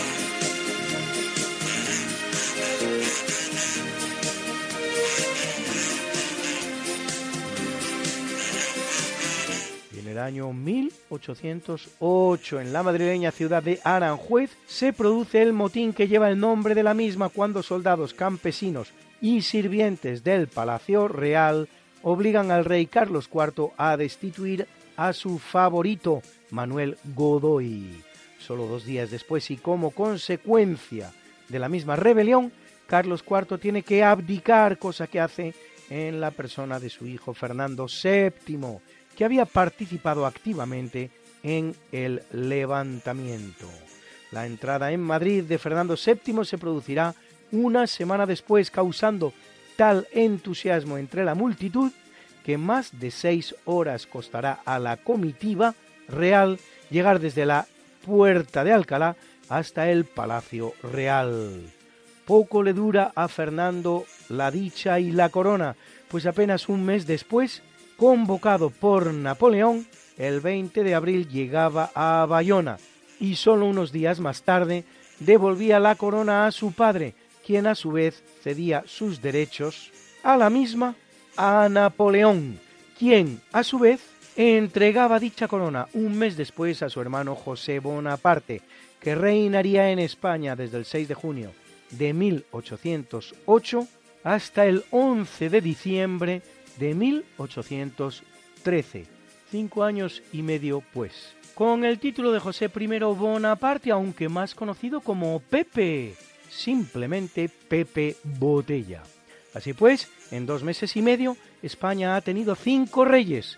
Carlos IV, Fernando VII, de nuevo Carlos IV, tal vez Napoleón, la historia no lo registra como rey de España, pero durante un mes es el depositario de los derechos de dicha corona, y José I Bonaparte.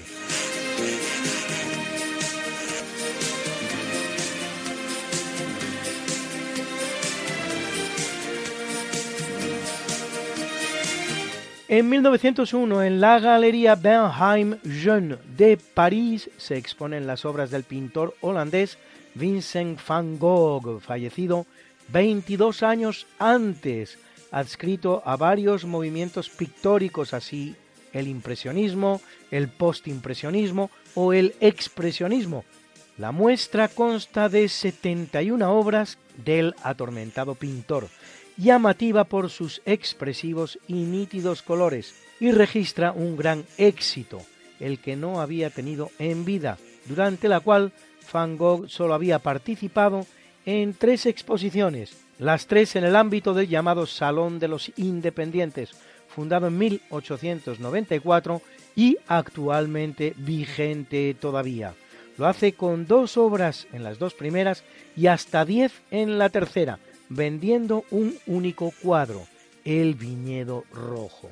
La fama post-mortem de Van Gogh será producto del trabajo infatigable de su cuñada, la esposa de su hermano menor Theo, Johanna van Gogh Bonger, que traduce y edita las cartas de ambos hermanos, escribe la biografía de la familia Van Gogh y sobre todo recopila la obra de su cuñado y la promociona incansablemente hasta convertir a Vincent en el pintor completamente reconocido que es hoy.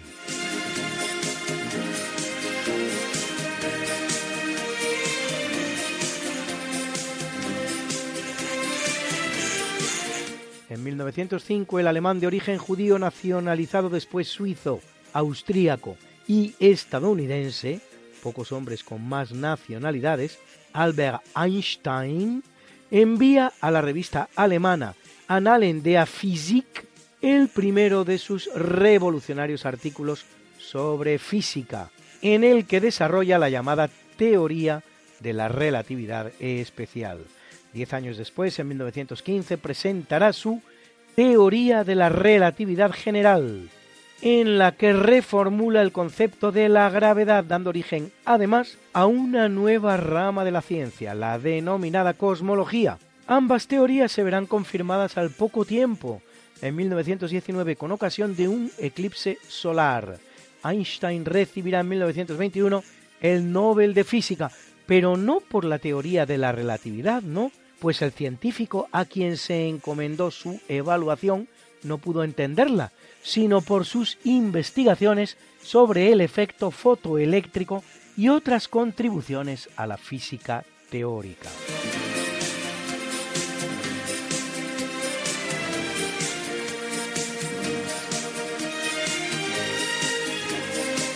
En el año 1948, Bélgica, Francia, Luxemburgo, Países Bajos y Reino Unido firman el llamado Tratado de Bruselas, mediante el que se prometen mutua asistencia en caso de agresión. El tratado sienta las bases de lo que será la futura OTAN, que ve la luz el 4 de abril de 1949 con la firma del Tratado del Atlántico Norte por los cinco componentes del Tratado de Bruselas más Canadá, Dinamarca, Estados Unidos, Islandia, Italia, Noruega y Portugal.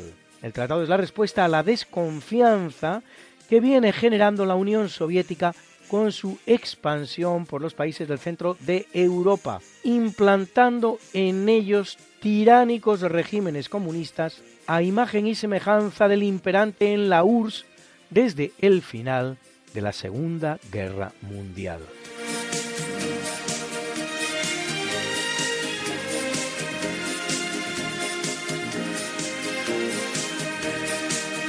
En 1959, huyendo de la persecución china, el Dalai Lama Tenzin Gyatso abandona el Tíbet del que es su jefe espiritual y algo más que espiritual también. Haciéndose pasar por un soldado regular, logra cruzar la frontera con la India, donde encuentra asilo político. Luego renunciará a sus poderes mundanos, manteniendo apenas su autoridad religiosa, y en 1989 recibe el Nobel de la Paz. Actualmente el Dalai Lama, que tiene ya 87 años de edad, reside en Dharamsala, pequeño pueblo en las montañas del Himalaya, en la India.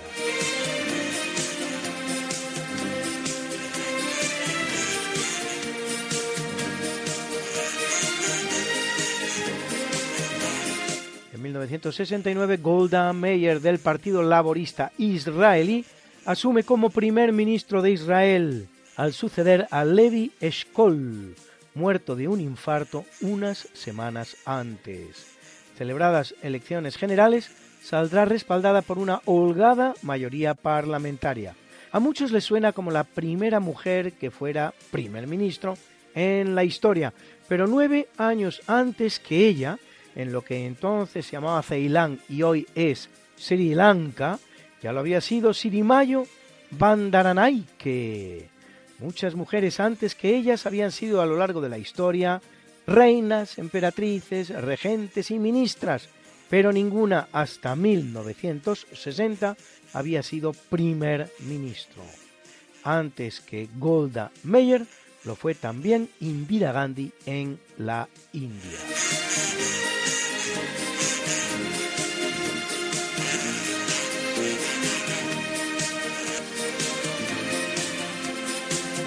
En 2002, desde el cosmódromo de Plesetsk, se lanza la operación GRACE, Gravity Recovery and Climate Experiment, experimento de clima y recuperación gravitatoria, una misión espacial conjunta entre la NASA y la Agencia Espacial de Alemania, cuyo objetivo es cartografiar el campo gravitatorio terrestre.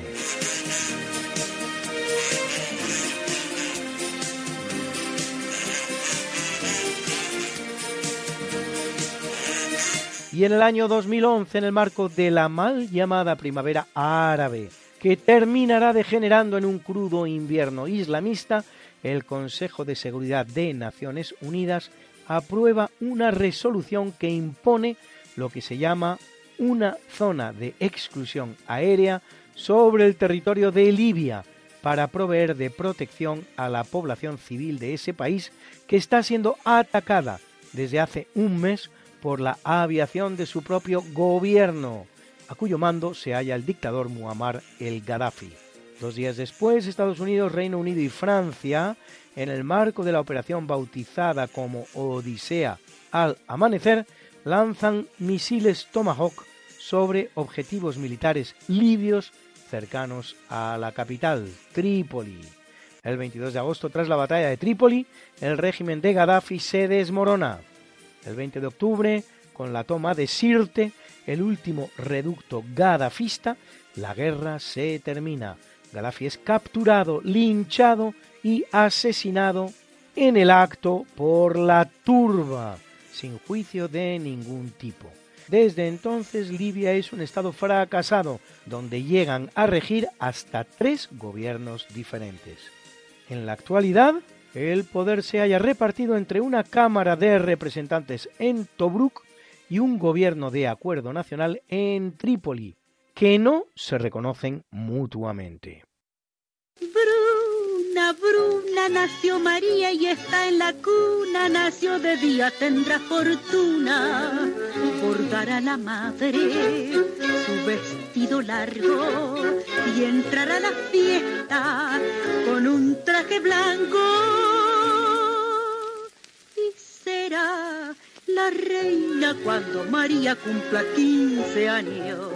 Te llamaremos Negra María, Negra María que abriste los ojos en carnaval. En el capítulo del natalicio, en el año 763 nace en Bagdad Harun al-Rashid, quinto califa de la familia de los Abásidas, segunda dinastía titular del califato después de los llamados califas ortodoxos, los cuatro primeros, únicos aceptados estos cuatro por todo el Islam, a saber Abu Bakr, Omar, Uthman y Ali. Gobernará Harun al-Rashid 23 años, desde 786 hasta su muerte en 809. Y durante su reinado inmortalizado en los cuentos de las mil y una noches, el califato alcanza la cumbre de su poderío territorial extendiéndose por toda Arabia, Siria, Irán, Irak, Palestina, Egipto y Libia, y todo ello acompañado de un gran esplendor cultural, científico y económico. El califato abasí durará hasta 1258 y convivirá durante 102 años, los que van del 929 al 1031 con el califato omeya de Córdoba y durante 162 los que van del 909 al 1171 con el califato fatimí de Túnez.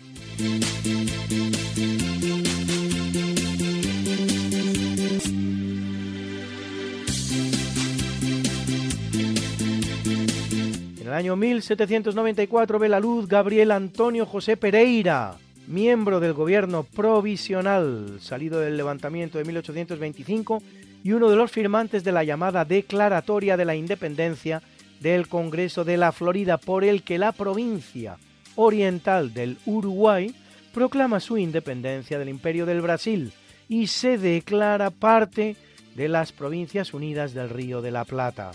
Elegido presidente entre 1856 y 1860, durante su mandato hará frente a la Revolución de 1858 de los Colorados del general César Díaz, de signo conservador.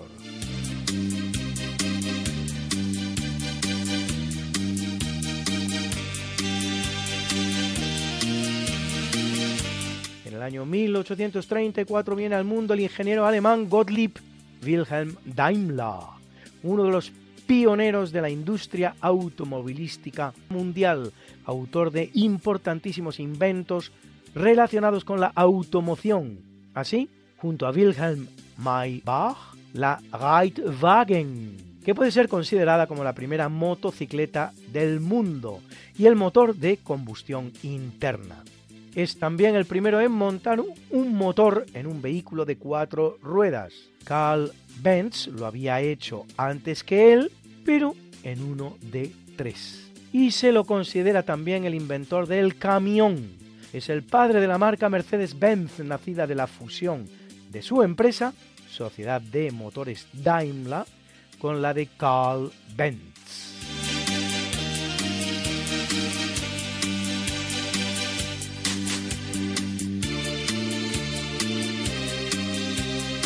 En el año 1881 viene al mundo el suizo Walter Rudolf Hess, Nobel de Medicina 1949, por sus trabajos relacionados con las áreas del cerebro que controlan algunos órganos internos.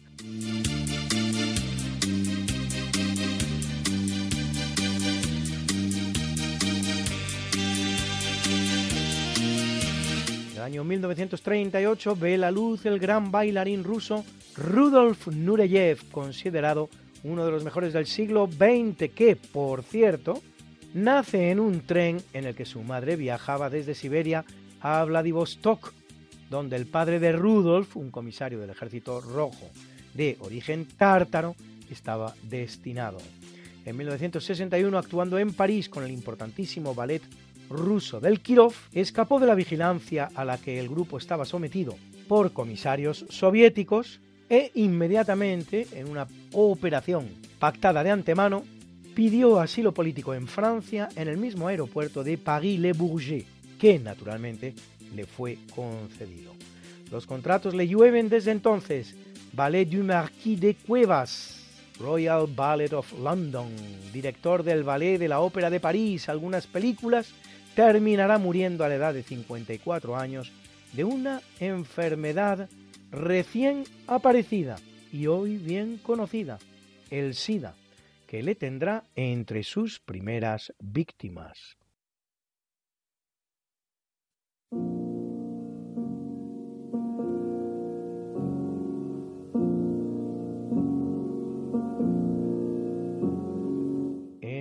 Capítulo del obituario abandona el mundo en el año 1782 el holandés Daniel Bernoulli, matemático, físico y médico, que realizará importantes aportaciones en los campos de la estadística, la probabilidad, la hidrodinámica y la elasticidad.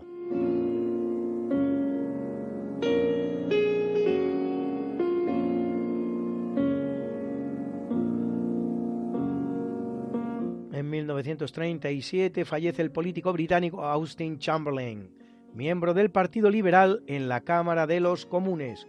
Con la victoria conservadora de 1895, Austin ocupará varios cargos públicos, entre los cuales canciller del Exchequer, para que nos entendamos, ministro de Hacienda, y desde 1918 miembro del Gabinete de Guerra. En 1925 se reúne en Suiza con el primer ministro francés Aristide Briand y con el canciller alemán Gustav Stresemann, firmando el llamado Acuerdo de Locarno para la resolución de diferencias mediante el arbitraje y excluyendo la guerra, acción por la que recibe el Nobel de la Paz de ese mismo año.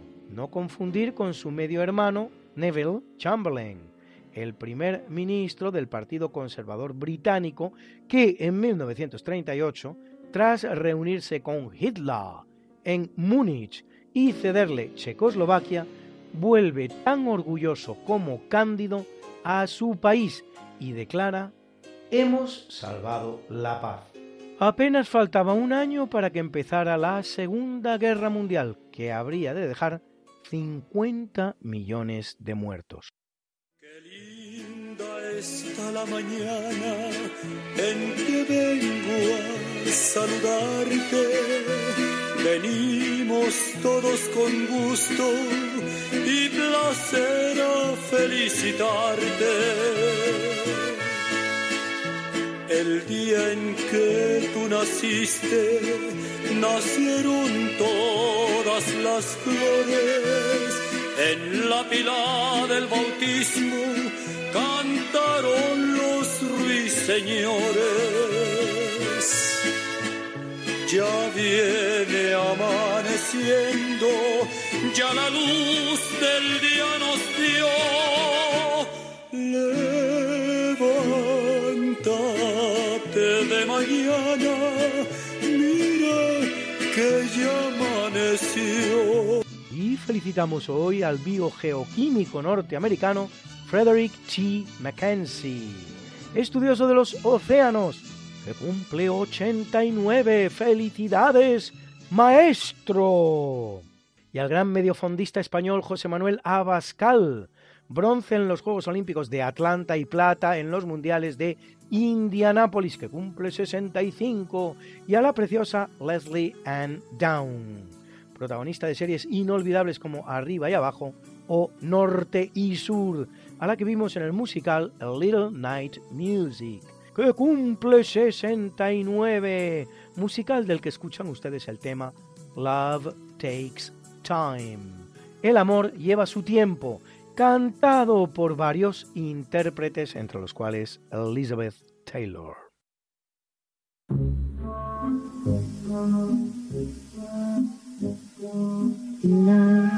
Takes time. Entirely too much, but sublime. Frightening. Love is full of quicksand and lightning. Love is full of tricks and it does take time. Which really is rather a crime. Curious. Love is self-tormenting, embarrassing. Love is unrelenting. Love is just resenting the time love takes. Compounds the confusion it makes. One muddles the facts with the fakes. And love is a lecture on how to correct your mistakes. What shall I wear? Where is my parasol? Do I care what you dare? Have I missed it? Did I ever? Did he notice? But well, they say, Did I care? must I remember it again? Would they just the way? Will I ever? Would I ever? Can I ever?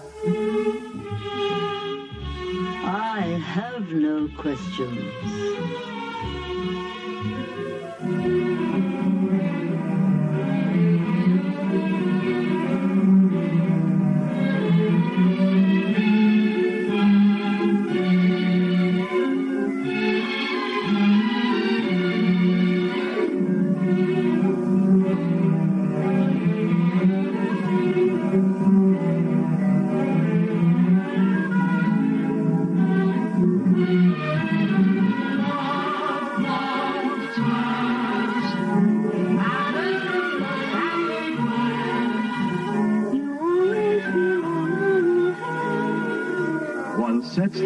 Conditions, then finds the positions reversed.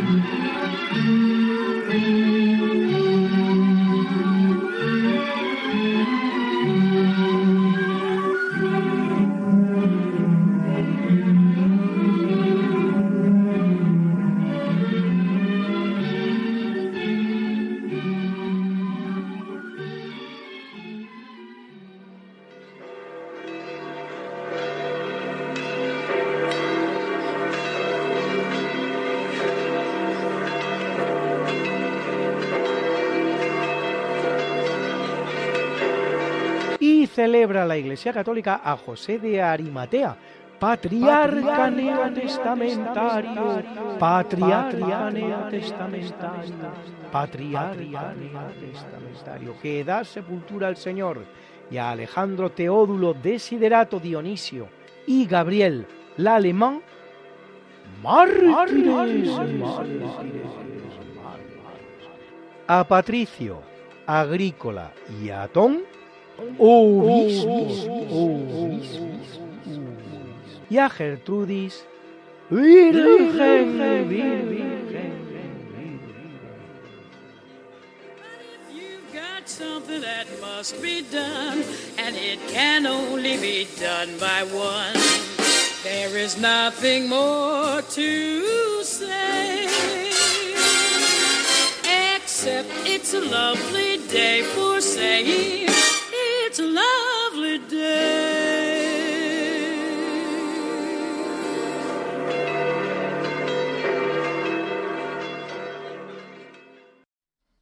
Muchas gracias a todos por haber compartido con nosotros este tiempo.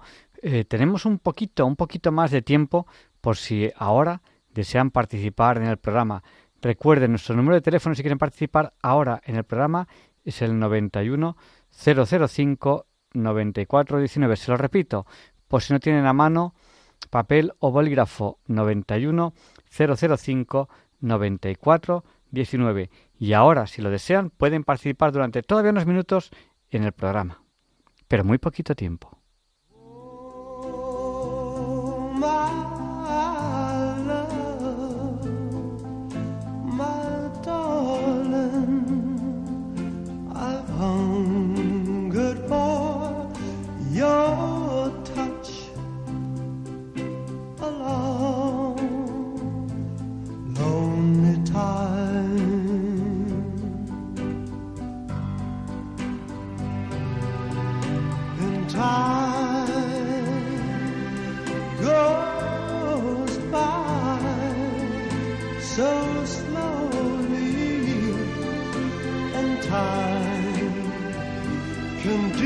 So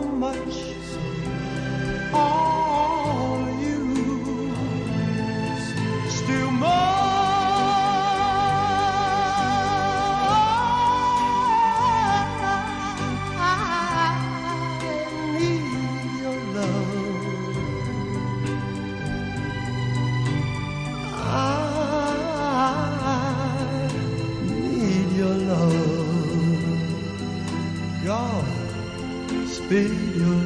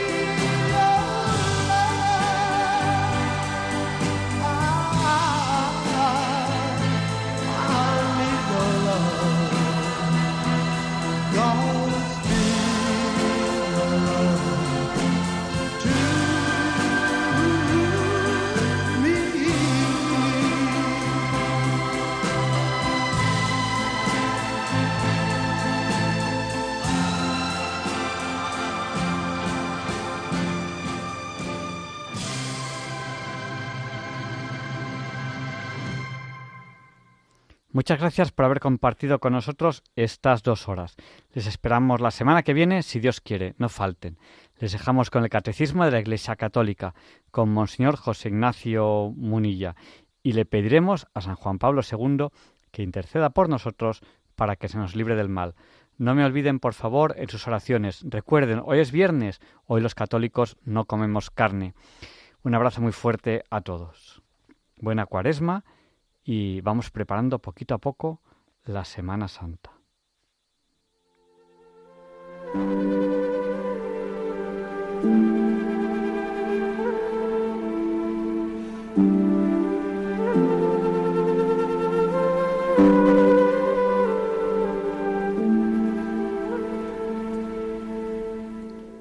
Y así concluye en Radio María el programa Diálogos con la Ciencia. Dirigido por Javier Ángel Ramírez.